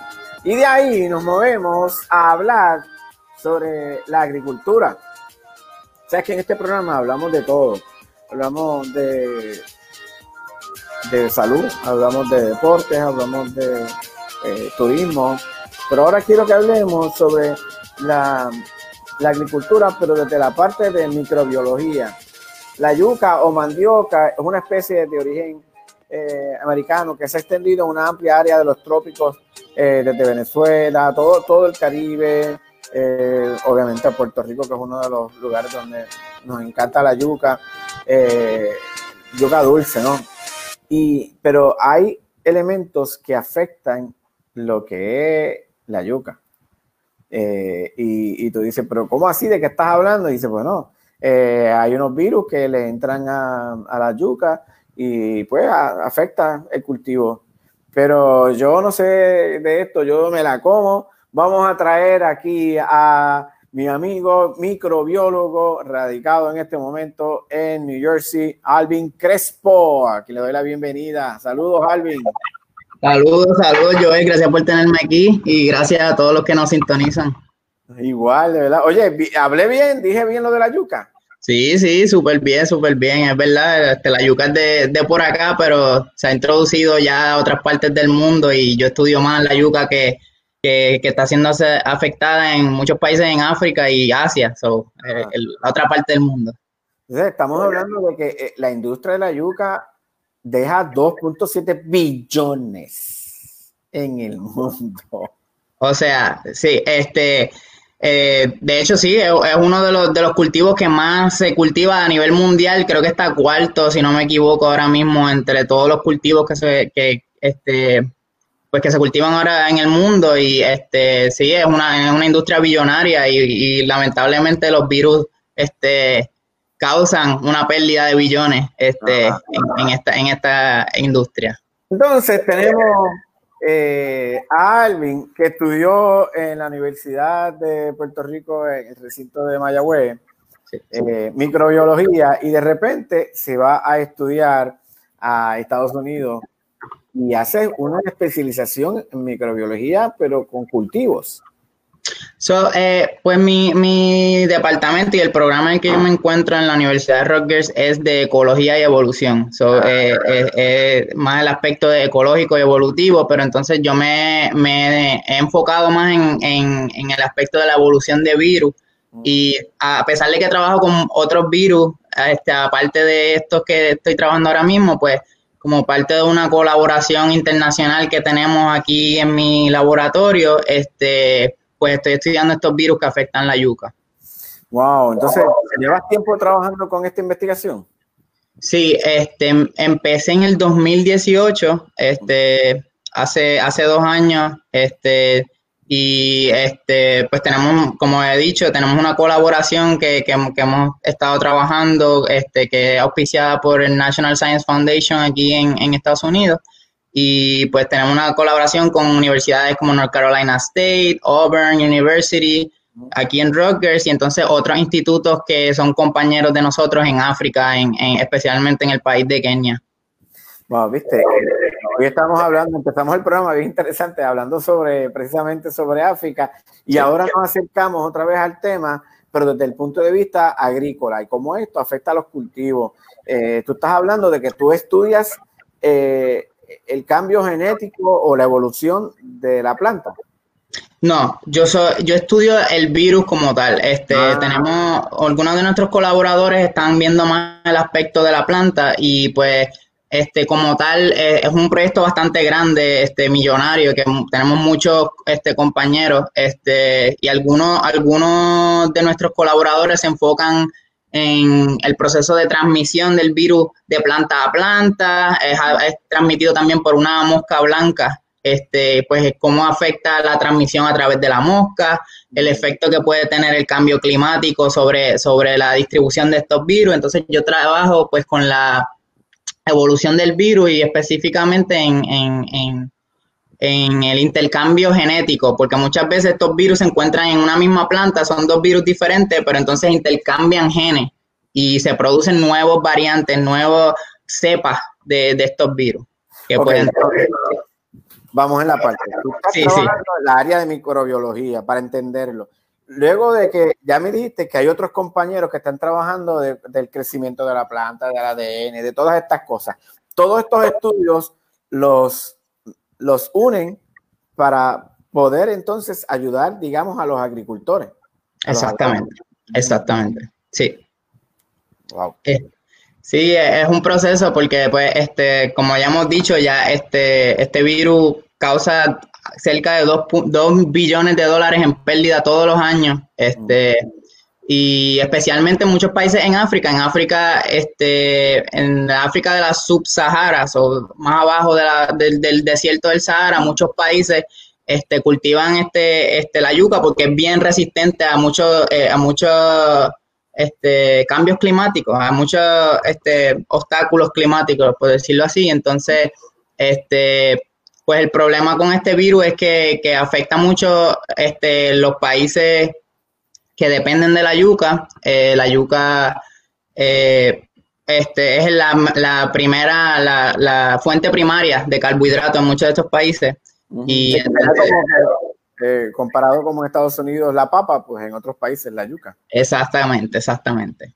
Y pues yo estoy estudiando entonces estos virus que, se le hace difícil un poquito a los, a los granjeros y a los, a los, a los, a los agricultores a, mantenerlos por este, por este virus. Sí, sí, de, de que estamos hablando. Entonces, esta información se comparte con otros científicos en otras áreas y ayudan a crear, pues, eh, te voy a decir, anticuerpos o, o, o pesticidas, plaguicidas, lo que sea, para poder combatir las plagas de la mosca blanca. Por Exacto, variantes de la yuca misma, el que muchas de las veces este, la mejor estrategia que hemos tenido es desarrollar eh, variantes resistentes de la yuca. No, son unas yucas específicas que pueden resistir el virus, pero hay algunos problemas con esto. Eh, primordialmente es que los virus evolucionan y cambian a nivel genético tan rápido que son capaces de, de, de irse por el lado a esta resistencia y entonces este pues rompen la resistencia, por decirlo así, y son capaces de, infectar estas nuevas variantes de la yuca, que es un problema que es el que nosotros estamos envueltos los que queremos entender la evolución del virus.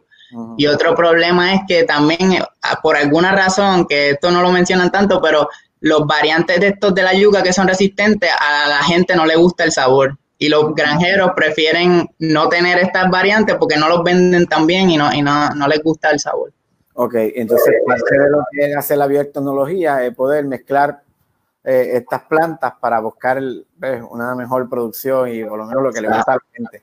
Eh, ¿Has tenido la oportunidad de trabajar con, con, la yuca de Puerto Rico?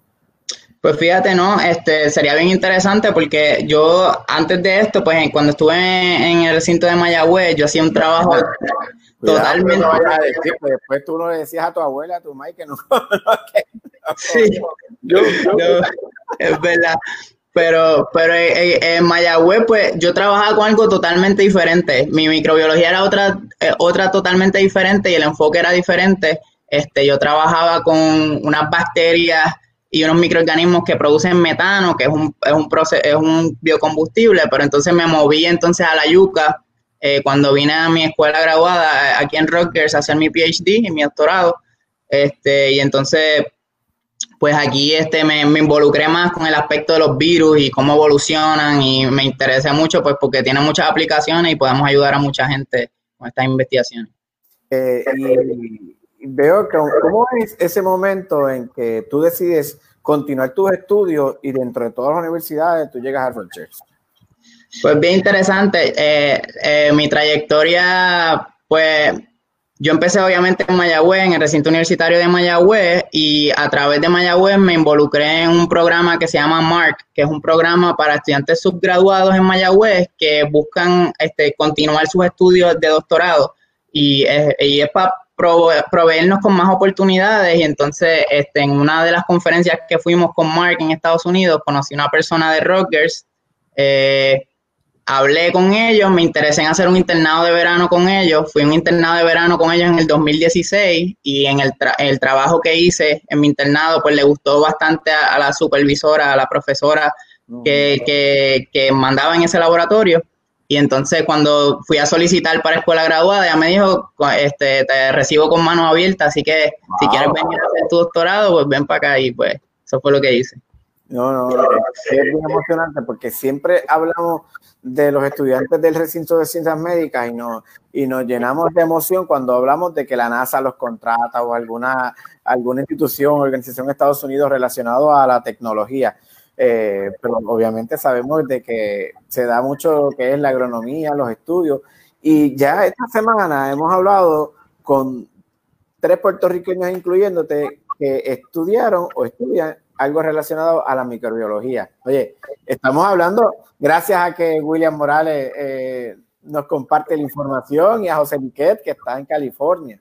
Sí, y te, admiran full.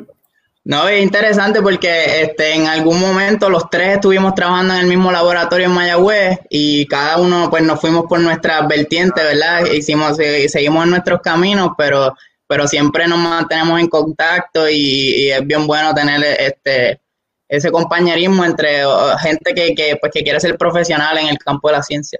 Eh, mira en el caso de José Liquet, él está trabajando produciendo medicinas eh, para el área de la diabetes, eh, con un proyecto de Open Insulin Project. en el caso de William, está trabajando con, con, el asunto ya María, eh, con William me perdone, ¿verdad? Eh, pero él está con, con otro, ¿cuál es el, el, monitoreo de, de, de SARS-CoV-2, de, del COVID en, agua residual. Claro, Entonces, y en tu caso con la yuca, ves, pero totalmente opuestos, distintos, pero siempre los une el propósito de mejorar la calidad de vida de las personas. Claro que sí. Eh, ¿qué, ¿Cuáles son los planes con este proyecto que estás trabajando? Pues este, ya este proyecto lleva alrededor de unos cinco años. Eh, ya pronto, pues, este, terminemos, terminaremos el plazo del proyecto y el, el punto de este proyecto, el enfoque de este proyecto es entender muchos patrones y dinámicas evolutivas específicamente del virus eh, en lo que se concierne dentro de la planta, en la manera en que lo, en, en el que lo, porque muchas veces como, como se propaga este cultivo es que los granjeros cogen un, una yuca, una mata yuca, la cortan y la plantan en otro lado. Entonces, muchas veces no ven que están infectadas por el virus, y porque el, el virus se manifiesta en las raíces, que no, que no se producen las raíces. Así que cuando hacen eso, están propagando el virus sin ellos mismos saberlo. Y pues ellos están estudiando cómo, cómo esa manera de propagarlo también puede afectar la evolución de los virus, que, que tiene alguna relevancia, y también pues cómo la transmisión a través de, del insecto también afecta la evolución del virus. Y el propósito es entender la evolución para poder desarrollar una estrategia más astuta, porque si entendemos la evolución y cómo cambian, pues podemos desarrollar una estrategia que, que, que funcione a largo plazo. Entonces, espero que tú quieras traer parte de este proyecto a Puerto Rico, ¿no? Me encantaría, eh, mi propósito es, pues, cuando una vez termine aquí, este, desarrollarme este, más como profesional, eh, volver a, Puerto Rico y mi sueño, pues, sería volver al recinto Mayagüez, ser un profesor y poder darle las oportunidades a otros estudiantes como las que yo tuve. Qué bueno, eh, te voy a poner en contacto con la presidenta de la Asociación de Biotecnología de Puerto Rico, de Pravia, con Sol Rosado, para que conversen sobre esta iniciativa y cómo pueda ayudar y beneficiar a todos los agricultores, ¿verdad? Para, que, para conocer tu trabajo, porque creo que eh, de mucho orgullo ver que hay puertorriqueños envueltos en la ciencia, más allá de la NASA, como dijimos hace un rato. Claro, claro que sí. Eh, oye, la verdad que espero que cuando vengamos a, vengas a Puerto Rico podamos conversar sobre este y otros proyectos que estás trabajando. Gracias por, por continuar y aún en la pandemia seguir estos estudios. Claro que sí, sí, sí. Este, es bueno porque pues la, la, gran mayoría de los trabajos que yo hago es a, nivel de computadora. Yo estoy leyendo secuencias de ADN y buscando patrones y pues este que he podido continuar sin tener que ir al laboratorio, pero este una, una, es una oportunidad que se le da a todo el mundo, así que entonces te aprovecho porque estamos en época obviamente de eh, las clases, el verano, que todavía hay padres que están tratando de motivar a sus hijos eh, y hay estudiantes que dicen, pero ¿por qué yo voy a estudiar microbiología? Eso con, con, con, microbios ahí. Entonces te escucho y digo, mira cómo de un microbio, como tan despectivamente tú le hablas, eh, uno le dice a algo tan importante como lo que están trabajando ustedes. Claro. A estos estudiantes, a estos jóvenes que quieren estudiar ciencia. Pues, eh, o sea, el mejor ejemplo tal vez ahora mismo es, este de la pandemia. Un, virus tan pequeño nos ha afectado grandemente a nivel mundial en cuestión de la economía, este, con el COVID-19, este, en la economía, este, obviamente a nivel de salud pública. Y este, pues así mismo siguen, los microbios tienen una influencia en muchos procesos a nivel mundial, este, el cambio climático, eh, los... Eh, los virus mismos, este, pues obviamente tienen una presión sobre nosotros y sobre otros animales que nos importan, pero también hay virus que hacen cosas buenas. Eso es un mundo aparte, es un universo aparte cuando tú hablas de microorganismos y del potencial que tienen para cambiar este, el mundo. Así que este, yo pienso que, que ese sería mi mensaje. Sí, bueno, no hay tiempo para más. Gracias por esta buena charla, Alvin. Y y te exhortamos a que sigas cumpliendo todos tus sueños y esperamos tenerte en Puerto Rico como profesor. Eso espero yo también. Muchas gracias, Joel. Bueno, ahí está. Después nos pasa a otros boricuas que conozca también que están trabajando en este asunto para poder conocer lo que, lo que hace nuestra gente por allá. Ahí lo tienen. Otro boricua triunfando y dejándose sentir. Mira, los amigos aquí, William, William, saludos piroteado. Así que, qué bueno. Charles Alexander también te envía saludos. Gracias a todos los que están conectados. Bueno, hace un rato comenzamos un nuevo concurso que les invitamos para que le den like inviten a tres amistades para que puedan hacer crecer en nuestro proyecto. Eh, el concurso es fácil. Eh, míralo aquí en pantalla. Gánate una de dos tarjetas de regalo valoradas en 50 dólares Daros like y comparte. El sorteo se realizará el viernes 17 de julio a las 9 de la mañana. Para participar, dale like y taguea a tres amigos en este post que estamos poniendo en Facebook. Tienes hasta las 11.59 del jueves 16 de julio. Bien facilito. Busca el post y lo comparten. Ahí está toda la información. Eh, como ven, les dije que íbamos a estar a tener un programa bastante divertido, bien bueno y variado. Ahora me gustaría hablar sobre algo que está ocurriendo en los Estados Unidos con los inmigrantes. Eh, es bien difícil eh, toda esta situación ante la pandemia, el, calor de estos tiempos y lo que ocurre cuando hay gente que sale de, los distintos países de Centroamérica y se lanzan para Estados Unidos a un taller y no están preparados. El proceso del camino es bien difícil. Vamos a ver el video de nuestros amigos de Euronews relacionado a la inmigración en los Estados Unidos. El gobierno de Estados Unidos se ha hecho con prácticamente toda la producción mundial de Remdesivir, el primer medicamento que se ha mostrado eficaz en el tratamiento de la COVID-19. De hecho, la administración Trump ha comprado al laboratorio Gilead el 100% de su producción del mes de julio y el 90% de la de agosto y septiembre para suministrar a los hospitales estadounidenses, un comportamiento que ha provocado sorpresa e inquietud en el mundo. Nunca he visto a un país acaparar todos los suministros de un medicamento para su propio uso y no repartirlo, dice Andrew Hill, investigador de la Universidad de Liverpool.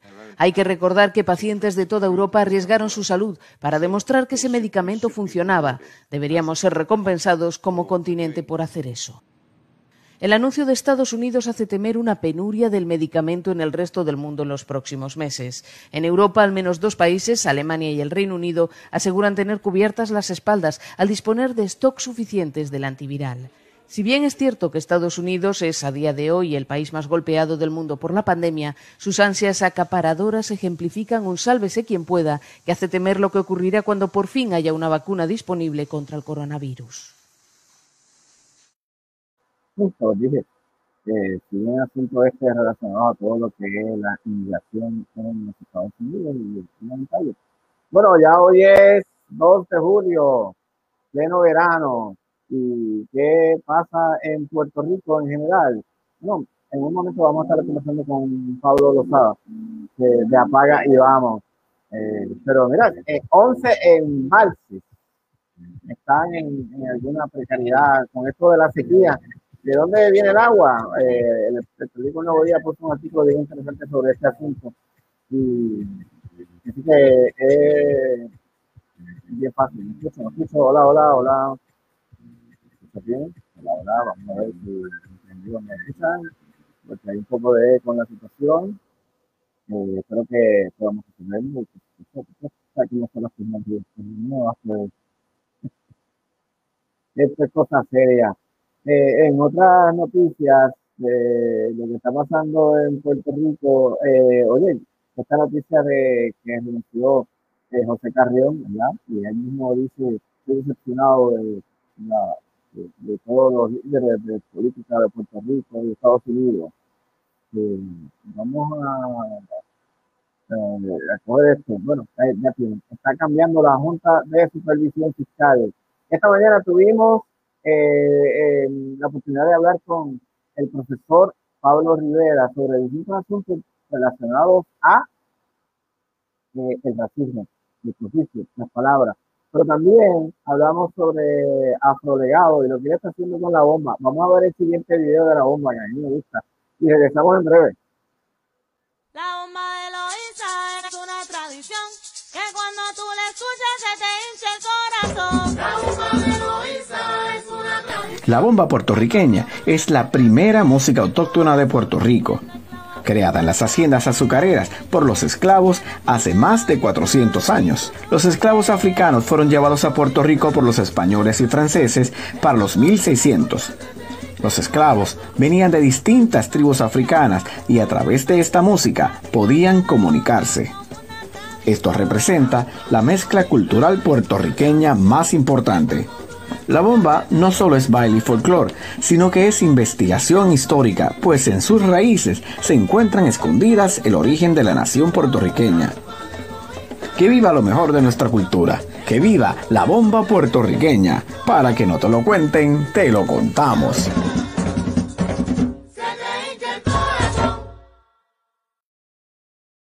Se te hincha el corazón, es parte de lo que hacemos aquí, bueno, el corazón también.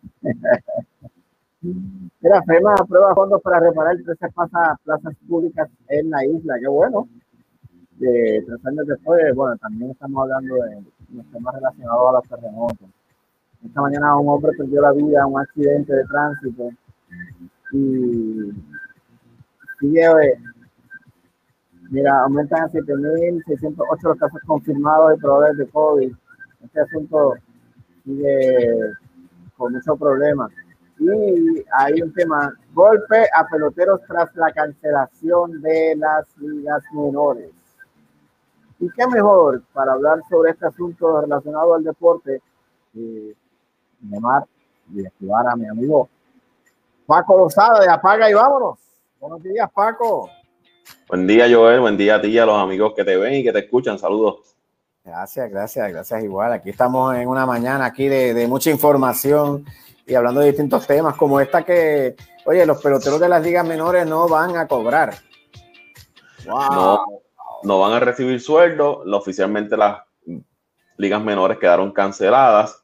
Esto se debe obviamente a lo que está ocurriendo con el COVID y eh, que la mayor parte del ingreso que reciben estos equipos viene de la boletería. Y si no hay fanáticos, pues no tienen dinero para entonces pagarle a, los jugadores. Y también se ha hablado de que posiblemente estos jugadores que no estén participando, en el caso de los jugadores latinoamericanos, puedan entonces venir a jugar a los torneos de las ligas profesionales, República Dominicana, Puerto Rico, etcétera, etcétera. Vamos a ver si entonces se da y vienen a jugar acá a Puerto Rico los prospectos puertorriqueños. Estamos hablando, sería la cancelación hasta el año que viene, obviamente no, van a poder. Y, y, también se habla, Joel, ya se había hablado a principios de este año, hay una propuesta por parte de las grandes ligas para reducir la cantidad de equipos de ligas menores. So que además de lo que está ocurriendo ahora mismo, de que va a ser cancelada oficialmente la temporada, ya para el próximo año van a reducir la cantidad de equipos, lo que significa menos trabajo entonces para otros peloteros. Wow, menos peloteros, entrenadores y todo lo que incluye un equipo de béisbol. Un equipo, sí, sí, que no estamos hablando de, estamos hablando de más de 30 personas nada más en un solo equipo, porque jugadores hay como 24. Correcto. Estamos hablando del personal, los trainers, los pitching coach, los adiestradores de bateo, el cuerpo técnico, es bastante personal que se va a ver afectado Ahora con esta eliminación, con esta cancelación de esta temporada y lo que ocurre el año que viene, si es que finalmente terminan eliminando, reduciendo la cantidad de equipos, eh, se espera que lo que estén perdiendo sin fanáticos, eh, la boleta, no lo que estén perdiendo, lo que significa jugar sin fanáticos, del ingreso que genera es un 85 a 90%, lo que pierden los equipos por no tener eh, fanáticos en, su, en sus estadios el año pasado fueron 41.5 millones de fanáticos a estos juegos de Liga Menor. Ahora mismo, esos más o menos 4.000 juegos eh, fanáticos por juego, que no, que no van a estar ahí, es un ingreso menos que tienen. Y como yo digo, estos no son equipos de grandes ligas ni de NBA, que tienen contratos con cadenas televisivas para poder eh, generar ingresos. Aquí mm. depende completamente de, del fanático. Por eso mucho ocurre aquí también en Puerto Rico. Muchos equipos, ejemplo, la pelota AA, eh, depende también de lo que la entrada de la boletería. No tienen contratos con cadenas televisivas o algún medio grande que le pueda auspiciar el equipo. Entonces, eh, esto como se, se, trae e interpola a lo que salió ya prácticamente desde ayer, que el Departamento de Recreación y Deporte eh, está reactivando las actividades deportivas y recreativas de manera colectiva. ¿Cómo implica esto cuando, o sea, tú puedes hacer las actividades, pero en el caso de los deportes masivos, no va a tener público. Se está considerando tener público, pero el detalle aquí es, Joel, y los amigos que nos están viendo, ¿quién va a pagar los gastos de mantenimiento de las instalaciones deportivas? El protocolo de limpieza. Eh, ¿Quién lo va a, a, pagar? ¿Van a ser los equipos? ¿Van a ser las ligas? ¿O van a tener que recurrir a ayuda del gobierno para que entonces tú puedas cumplir con los protocolos de seguridad que te requieren eh, para poder llevar a cabo los eventos. ¿Quién va a limpiar las gradas? ¿Quién va a limpiar? Eh, por ejemplo, una entrada al baloncesto superior o, al, al AA? La AA rondada entre 5 a 6 dólares, son dos dobles juegos. El baloncesto superior nacional, pues dependiendo de donde usted se siente, si es palco este, general, si es el kit ahí de los, de los jugadores, pues depende, va variando lo, el costo del boleto. Eh, pero. Obviamente lo que estás diciendo de que, ¿sabes? En el caso del béisbol, 6 dólares y, el, los dueños de, de, los equipos van a decir, pues no, métele 2, 3 dólares más, porque ¿quién va a pagar? ¿Quién va a costear todo lo que es la limpieza, lo que estás diciendo, la, la sanitización, la, el alcohol, bueno, todo lo que conlleva eso? Eh, sí, es un costo que muy bien lo planteaba el, presidente de la Federación de Béisbol en una entrevista. Eh, ¿Quién va a costear eso? ¿Quién? Porque ahora mismo tienes, eh, vamos a hablar de la pelota AA. El béisbol AA depende del auspicio de los comercios pequeños del pueblo. Ajá. que se, ven, se vieron afectados cuando tuvieron que cerrar por la pandemia del COVID, que no tienen los mismos ingresos que quizás tenían en una situación normal, que sabíamos que estando normal la situación económica del país no era la mejor. Ahora tuvieron que cerrar varios meses, muchos de ellos ya no existen, no, han podido abrir. ¿De dónde los equipos van a tener el dinero para poder eh, costear los gastos de lo que tú hablas, de, la, de limpieza, eh, los jugadores, tienes que tener un protocolo de, en el dogado donde estén los jugadores, todo eso, ¿quién va, de dónde va a salir ese dinero? Obviamente tienes que traer más, añadir personal para atender la, toda la entrada, las pistolitas estas de temperatura, o sea, la verdad que es algo que va a ser digno de admirar para los que decidan. no, no es, en el caso de Puerto Rico, no es grandes ligas, no es NBA, que tienen billones de dólares eh, y quizás se la pueden jugar para restablecer los torneos. Aquí en Puerto Rico es bien difícil. Muchas veces los equipos dependen de la ayuda económica que le pueda dar el gobierno, que sabemos que cada vez que mientras pasan los años siguen cortando la ayuda económica al deporte. Ok, olvídalo, los juegos eh, que son pagos, eh, profesionales o aficionados. Este, vamos entonces a las ligas de, de menores, a las de los jóvenes, a las de softball. Eh, ustedes jugando softball que ahora tienen que estar velando porque el público, que porque oye, les van a llegar y les van a decir, hey, te dije que tienes que cumplir. Y aquí hay, está todo el mundo ahí gritándole al pitcher o al cache y tanto juntos y, y no hay un distanciamiento.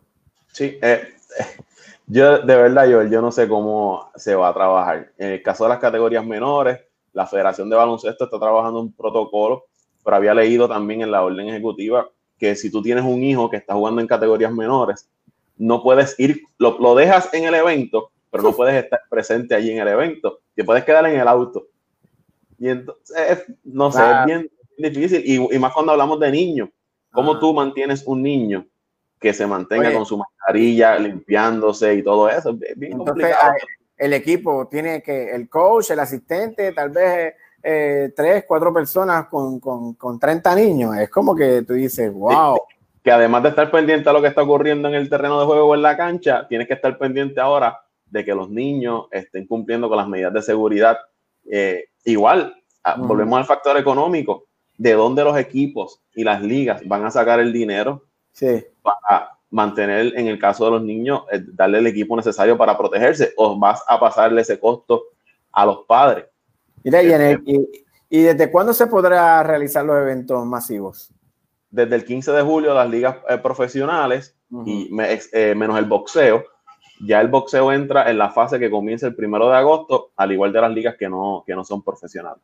Ok, y entonces hablando del boxeo, eh, ¿por qué en algunos lugares como Las Vegas están boxeando? Ahí en ese caso, Top Rank eh, Bob Arum, que es el presidente, e hicieron una especie de burbuja como la que se va a trabajar en la NBA, pero más, reducida, menos, menos personas, y por eso es que se han podido llevar carteleras semanales. Y en ese caso es menos personas los que están dentro de esa burbuja y aún así han salido casos de positivos al COVID. Claro, como el caso de José Pedraza con el, con el contendiente, con el coach.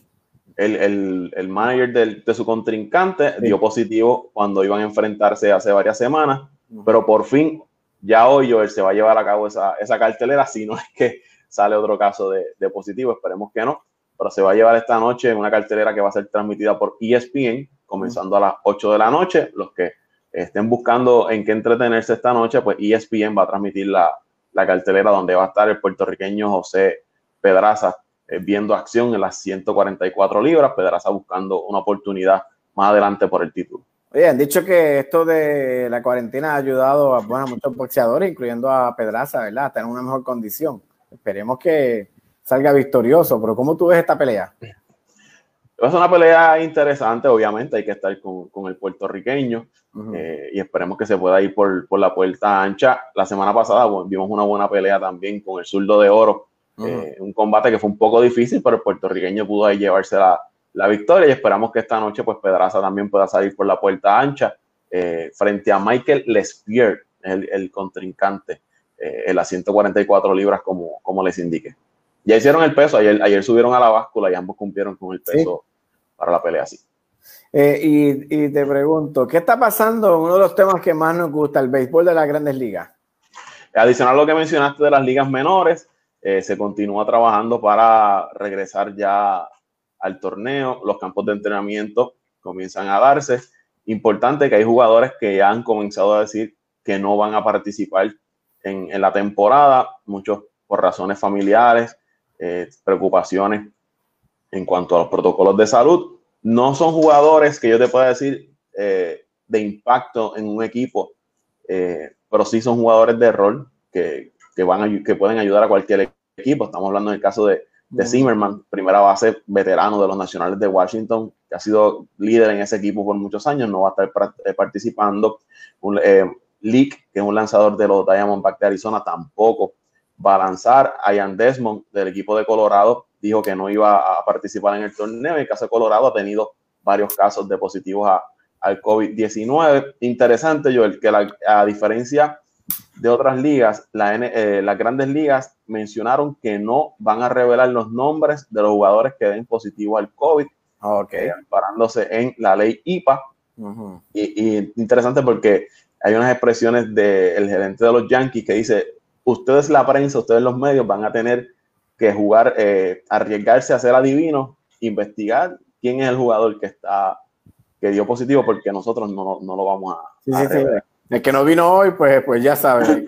especulen, especulen ustedes y, y, y, ahí verifiquen a ver si es por COVID o por alguna otra, otra razón. Eso es lo que está ocurriendo en, en, en las grandes ligas. Por, por, el momento, pues ya se empiezan a reportar los campos de, de entrenamiento. Mira, y a Toronto, que hemos hablado la semana pasada, va, sí. va a jugar en Canadá. Ah, ya finalmente movieron el, el, la sede. Le van a dar el permiso, sí, para que puedan jugar allá en Canadá.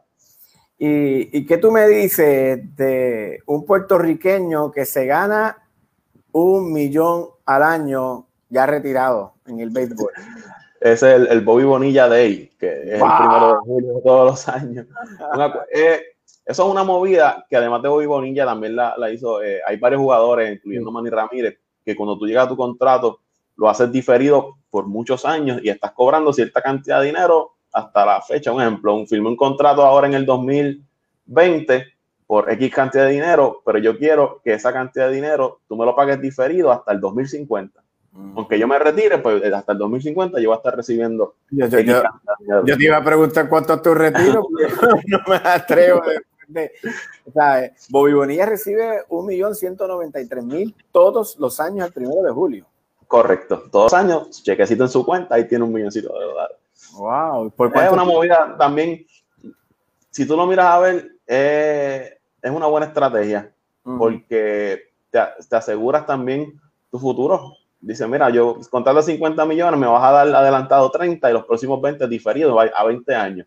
Y ya okay. tú sabes que 20 años vas a tener un milloncito de dólares en tu cuenta y depositado. Un jugador, por jugar 16 años nada más con los Mets. Eh, él tuvo varios años en la Grandes Ligas, jugó con los Mets, jugó con los Marlins, jugó con los Bravos. Ah. Ese contrato específicamente, el que firmó con los Mets, se trabajó de esa manera para que entonces pues, pueda recibir esa cantidad de dinero eh, al, al año. No, Paco, y tú que juegas softball, no hay un equipo que te vaya a garantizar 20 pesos. Por lo menos medio almuerzo. por ahí. wow, wow, wow. Y entonces, eh, ¿qué está pasando en la NBA? ¿Sigue con esto de las burbujas? ¿Siguen los jugadores? ¿Qué está pasando? No, sigue, la, la, la burbuja sigue, que salió información eh, reportada por eh, ESPN, por su, uno de sus co colaboradores, apellido Whitworth, que vale uno, eh, 150 millones de dólares, va a costar los tres meses de temporada allá en la, en la burbuja de Orlando. O sea, que tú estás diciendo que nadie entra a esa burbuja y por lo tanto esto va a implicar 150 millones de dólares. 150 millones de dólares es el costo de, de esa burbuja. Ahí eso, pues obviamente los gastos de la, alimentos de los jugadores, el entretenimiento, hoteles, eh, la seguridad y todo ese tipo de gastos están cubiertos ahí en, en, esos 150 millones de dólares, que son 22 equipos que van a estar participando, 7 canchas de práctica, eh, 3 canchas donde sí se, oficiales para llevar lo, los -huh. partidos. Y, la, y eh, ok, tú gastas 150 millones de dólares, pero uh si no gastas esos 150 millones de dólares, la pérdida que va a tener la NBA van a ser mayores. Porque, uh -huh. si no celebras playoffs, Uh -huh. vas a perder cerca de 900 millones de dólares por contratos con las cadenas televisivas. Wow, por las licencias de transmisión. por los contratos que ya tiene firmados para transmitir los playoffs. Estamos hablando de los playoffs. Si cancelan los playoffs, cerca de 900 millones vas a perder la NBA por los acuerdos con las cadenas televisivas. Mm. Sí, sí, estamos hablando de, que uno dice, wow, va a perder, son 150 millones, pero perderías 900. O sea, tú decides. sí, sí, eh, la, la, tienen que jugar y por eso yo hablaba en el podcast que las razones para regresar de la NBA y grandes ligas, más allá es económico, es un factor económico que eh, por los jugadores pues, obviamente no perder su sueldo, las ligas no perder sus ingresos y es eh, 900 millones te duele y esto afecta no solamente eh, la liga, afecta a los equipos en el futuro porque cuando vengan las reparticiones de ganancias de, a base de lo que ganaron lo que ganó la liga, los equipos se van a afectar, no van a poder darle los contratos que quieren a los jugadores y los jugadores no van a tener el, dinero que piden por sus contratos. Así que es un efecto en cadena. Eh, Paco, pero, equipo, jugadores como, o sea, ¿cómo afecta el que figuras como Kevin Durant o Kyrie Irving no jueguen? El caso de Kevin Durant, eh, él se lesionó la temporada pasada con Warriors de Golden State, una lesión en el talón de Aquiles. Se había especulado que al detenerse el torneo podría regresar, quedó descartado. Kyrie Irving se lesionó tampoco va a participar. Ambos juegan con el equipo de Brooklyn, de los Nets de Brooklyn. Fueron dos firmas grandes que hicieron en la, temporada muerta para tener dos superestrellas en su equipo, pero ellos no van a jugar. Ahora salieron dos jugadores adicionales, que es DeAndre Jordan y eh, Spencer, Spencer no estoy confundiendo con el de All American. Eh, otro jugador de ellos que dieron positivo al COVID y está en duda su participación. Por lo menos ya de Andre Jordan dijo que no iba a participar en, en, Orlando. Y el otro jugador que está positivo está en veremos si va a participar en, la burbuja de Orlando. Estamos hablando cuatro jugadores estelares de ese equipo de los Nets que no van a, posiblemente no participen en, en Orlando. Tres de ellos ya dijeron que no, dos por lesión que ya venían arrastrando, de Andre Jordan por el COVID, y el otro jugador pues está en veremos eh, si va a participar o no. Pero ese, equipo de Brooklyn, Joel, estaba séptimo en la conferencia. Y ahora pierde dos jugadores claves. Eh, ¿Qué te estás diciendo? ¿qué tú, vas a hacer allí en, Orlando? las posibilidades de. Apoyo, apoyo moral. las posibilidades de que, de que clasifiquen a, más allá de una primera ronda son bien, bien mínimas. Eh, pero van a estar ahí participando. Pero que te estoy diciendo, por cierto, yo lo planteo, porque no solamente es Kevin Durant, hay otros jugadores que tampoco lo van a hacer, que son de, de alto calibre. Sí, hay jugadores que han dicho, mira, no, no vamos a participar de, la burbuja. Eh, yo, lo veo en eh, televisión. el caso de, uh, de Denver, eh, Joker, Nicolás Jokic, está positivo y no se encuentra en Estados Unidos porque está en su país, allá en Europa, y hay que ver al ser positivo, si él tiene que esperar la cuarentena ya para entonces poder realizar el viaje a, los Estados Unidos. el jugador de los Nets es Spencer Dinwiddie, es que se llama el ah. jugador de, los Nets que se me había escapado el, nombre. Es otro jugador que dio, que dio positivo. Trevor Ariza de Houston eh, dice que no, que no va a participar. Y serie de jugadores han dicho que, que no va a participar. Los Lakers perdieron a Avery Bradley, un buen jugador de rol de ese equipo que no va a participar. Se vieron obligados entonces a, a firmar otro jugador. O sea que es una oportunidad para esos jugadores eh, que no han tenido suerte por la exposición que reciben estas altas figuras de, de, exponerse y decir, mira, yo también juego, yo también soy bueno. ¿Mm? Sí, la, la NBA le, va a dar la oportunidad a los equipos de reemplazar a aquellos jugadores que no puedan participar ahora en la burbuja con jugadores eh, que sean agentes libres eh, por fecha, tal fecha puede firmar X cantidad de jugador, luego vas a firmar jugadores, pero tienen que cumplir con ciertos requisitos. Y eso, como tú dices, puede ser una oportunidad para jugadores que estén esperando, valga la redundancia, una oportunidad pues, de demostrar lo que son capaces. Que de estar estos otros jugadores disponibles, pues no iban a ver quizás los minutos de, tiempo de juego necesario. Y cambiándote el tema de, todo lo que es el baloncesto, eh, ¿qué está pasando en el fútbol americano? En la NFL, eh, además de la noticia de que los Patriots de Nueva Inglaterra, eh, esa noticia ocurrió el fin de semana pasado, firmaron a, Cam Newton, el quarterback que fue MVP en el 2015, un buen quarterback, pero las lesiones lo habían afectado y había bajado su, rendimiento. Los Patriots, pues buscando sustituir a, Tom Brady en esa posición de quarterback. eh, la NFL está considerando reducir los partidos de pretemporada, que normalmente son de cuatro, a solamente dos. Todavía la Asociación de Jugadores no se ha expresado sobre esto, pero eh, se espera que sí lo hagan porque hay figuras importantes dentro de la Asociación de Jugadores que están planteando si se debe hacer una pretemporada en la, en la NFL. Hay mucha preocupación por el COVID-19 y eh, la Asociación de Jugadores hay un grupo que mejor están pensando, mira, mejor no hagas partidos de pretemporada sin mantener los campos de entrenamiento, eh, los equipos por, su lado, pero no, no enfrentes equipos ahora en la, en la pretemporada para evitar entonces esta situación de... ¿Y, y por qué? Te aprovecho a preguntar por qué el, el National Football League, por ejemplo, no hace eh, como la NBA, eh, una burbuja donde estén todos los equipos. Es bien complicado porque la NBA el, es lo mismo que ocurre con las grandes ligas. Ah. La cantidad de jugadores que tienen los equipos de la NFL, cada equipo tiene un roster de sobre 50 jugadores, Imagínate 30 equipos, por darte un número, por 50 jugadores, eh, dando otro número random, ¿no? Estamos hablando, ¿cuánto? Multiplica 50 por 30. 500, nada más jugadores. ¿Dónde tú vas a, acomodar toda esa cantidad de personas? Eh, la fanaticada de la NFL es una fanaticada fuerte, exigente, que no va, créeme, que no van a querer que se lleven sus equipos de, de los estados y sus ciudades. La NFL en Estados Unidos es bien, bien es bien fuerte, es casi una religión todos los domingos. Eh, igual, ¿dónde vas a, los estadios de fútbol son, son, inmensos? ¿Qué lugar tú vas a conseguir eh, para celebrar 10, 12, 15 partidos de fútbol cada, cada domingo? Eh, es bien complicado. no es lo mismo una cancha que puedes tener un complejo con tres canchas y celebrar los partidos allí. Estamos hablando de una logística mayor que la que puede tener la, la NBA para celebrarlo los partidos. Y esto que tú mencionas, Joel, el, gobernador de Carolina del Sur ya se expresó de que si se siguen en aumento los casos de COVID en el estado, que se olviden del, del fútbol colegial y que se olviden del fútbol de secundaria.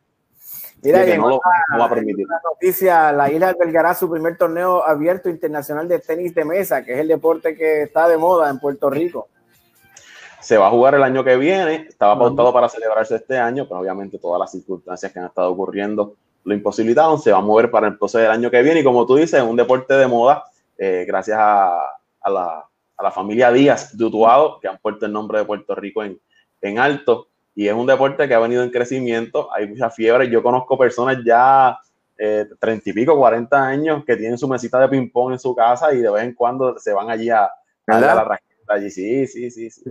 Ahí, Es un deporte que, que, ha venido creciendo en Puerto Rico y le ha dado gloria a Puerto Rico en los pasados años. Eh, el tenis de mesa. Y qué bueno porque esto te trae, eh, te ayuda a crecer, a desarrollar el deporte a nivel local, te trae eh, talento internacional que venga a Puerto Rico y mueve la economía también del, del país. y que es un deporte que no es de alto impacto, por lo menos para los que lo podemos jugar y nos levanta estar jugando Digo, alto pues, para nosotros, no para Adriana ni, ni, para la familia Díaz.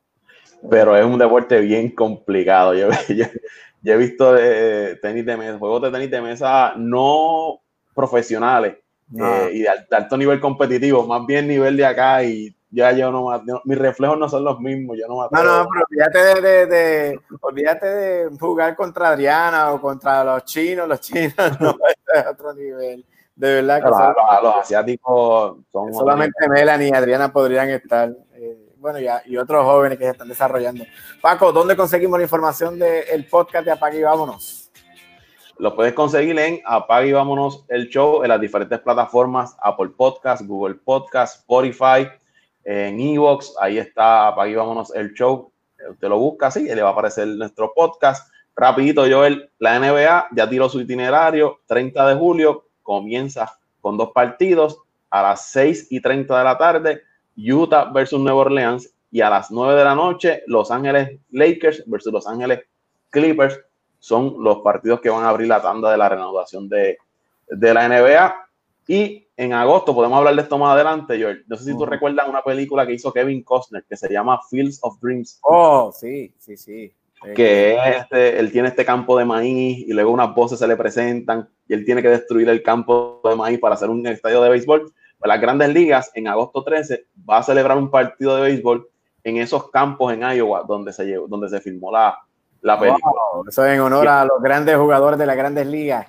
Eh, y, se va a llevar un, están construyendo un pequeño estadio de una capacidad de 8000 fanáticos. No sé si van a permitir, ¿verdad? Los planes era que hubiese fanaticada, pero ahora con esto del COVID no sabemos si se van si va a poder permitir. Pero eventualmente sí. El que sabe, sabe, y el que no, Joel lo entrevista.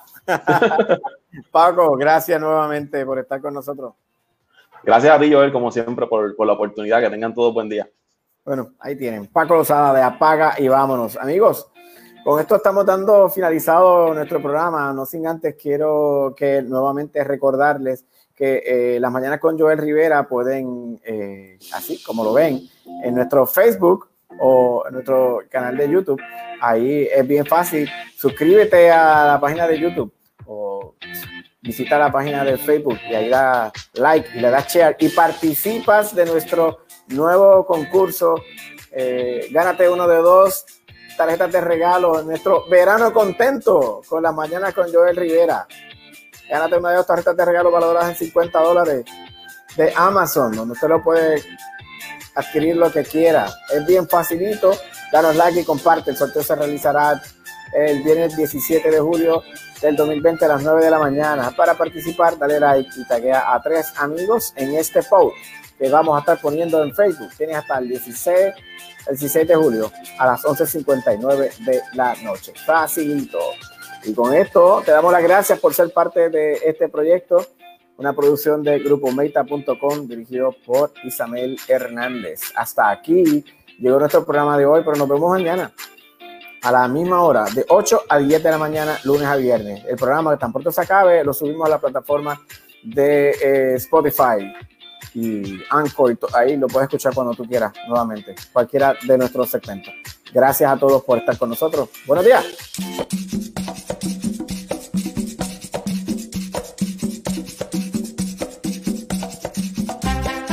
Las Mañanas con Joel Rivera son una producción de Isabel Hernández para Grupo Meta.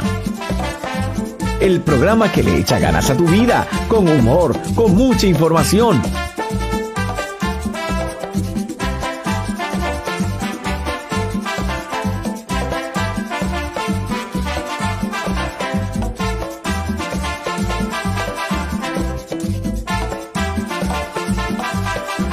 Sintonícenos de lunes a viernes de 8 a 10 de la mañana. Para más información y auspicio del programa, visita Grupo Meita en Facebook. Infórmate y goza todos los días en las mañanas con Joel Rivera.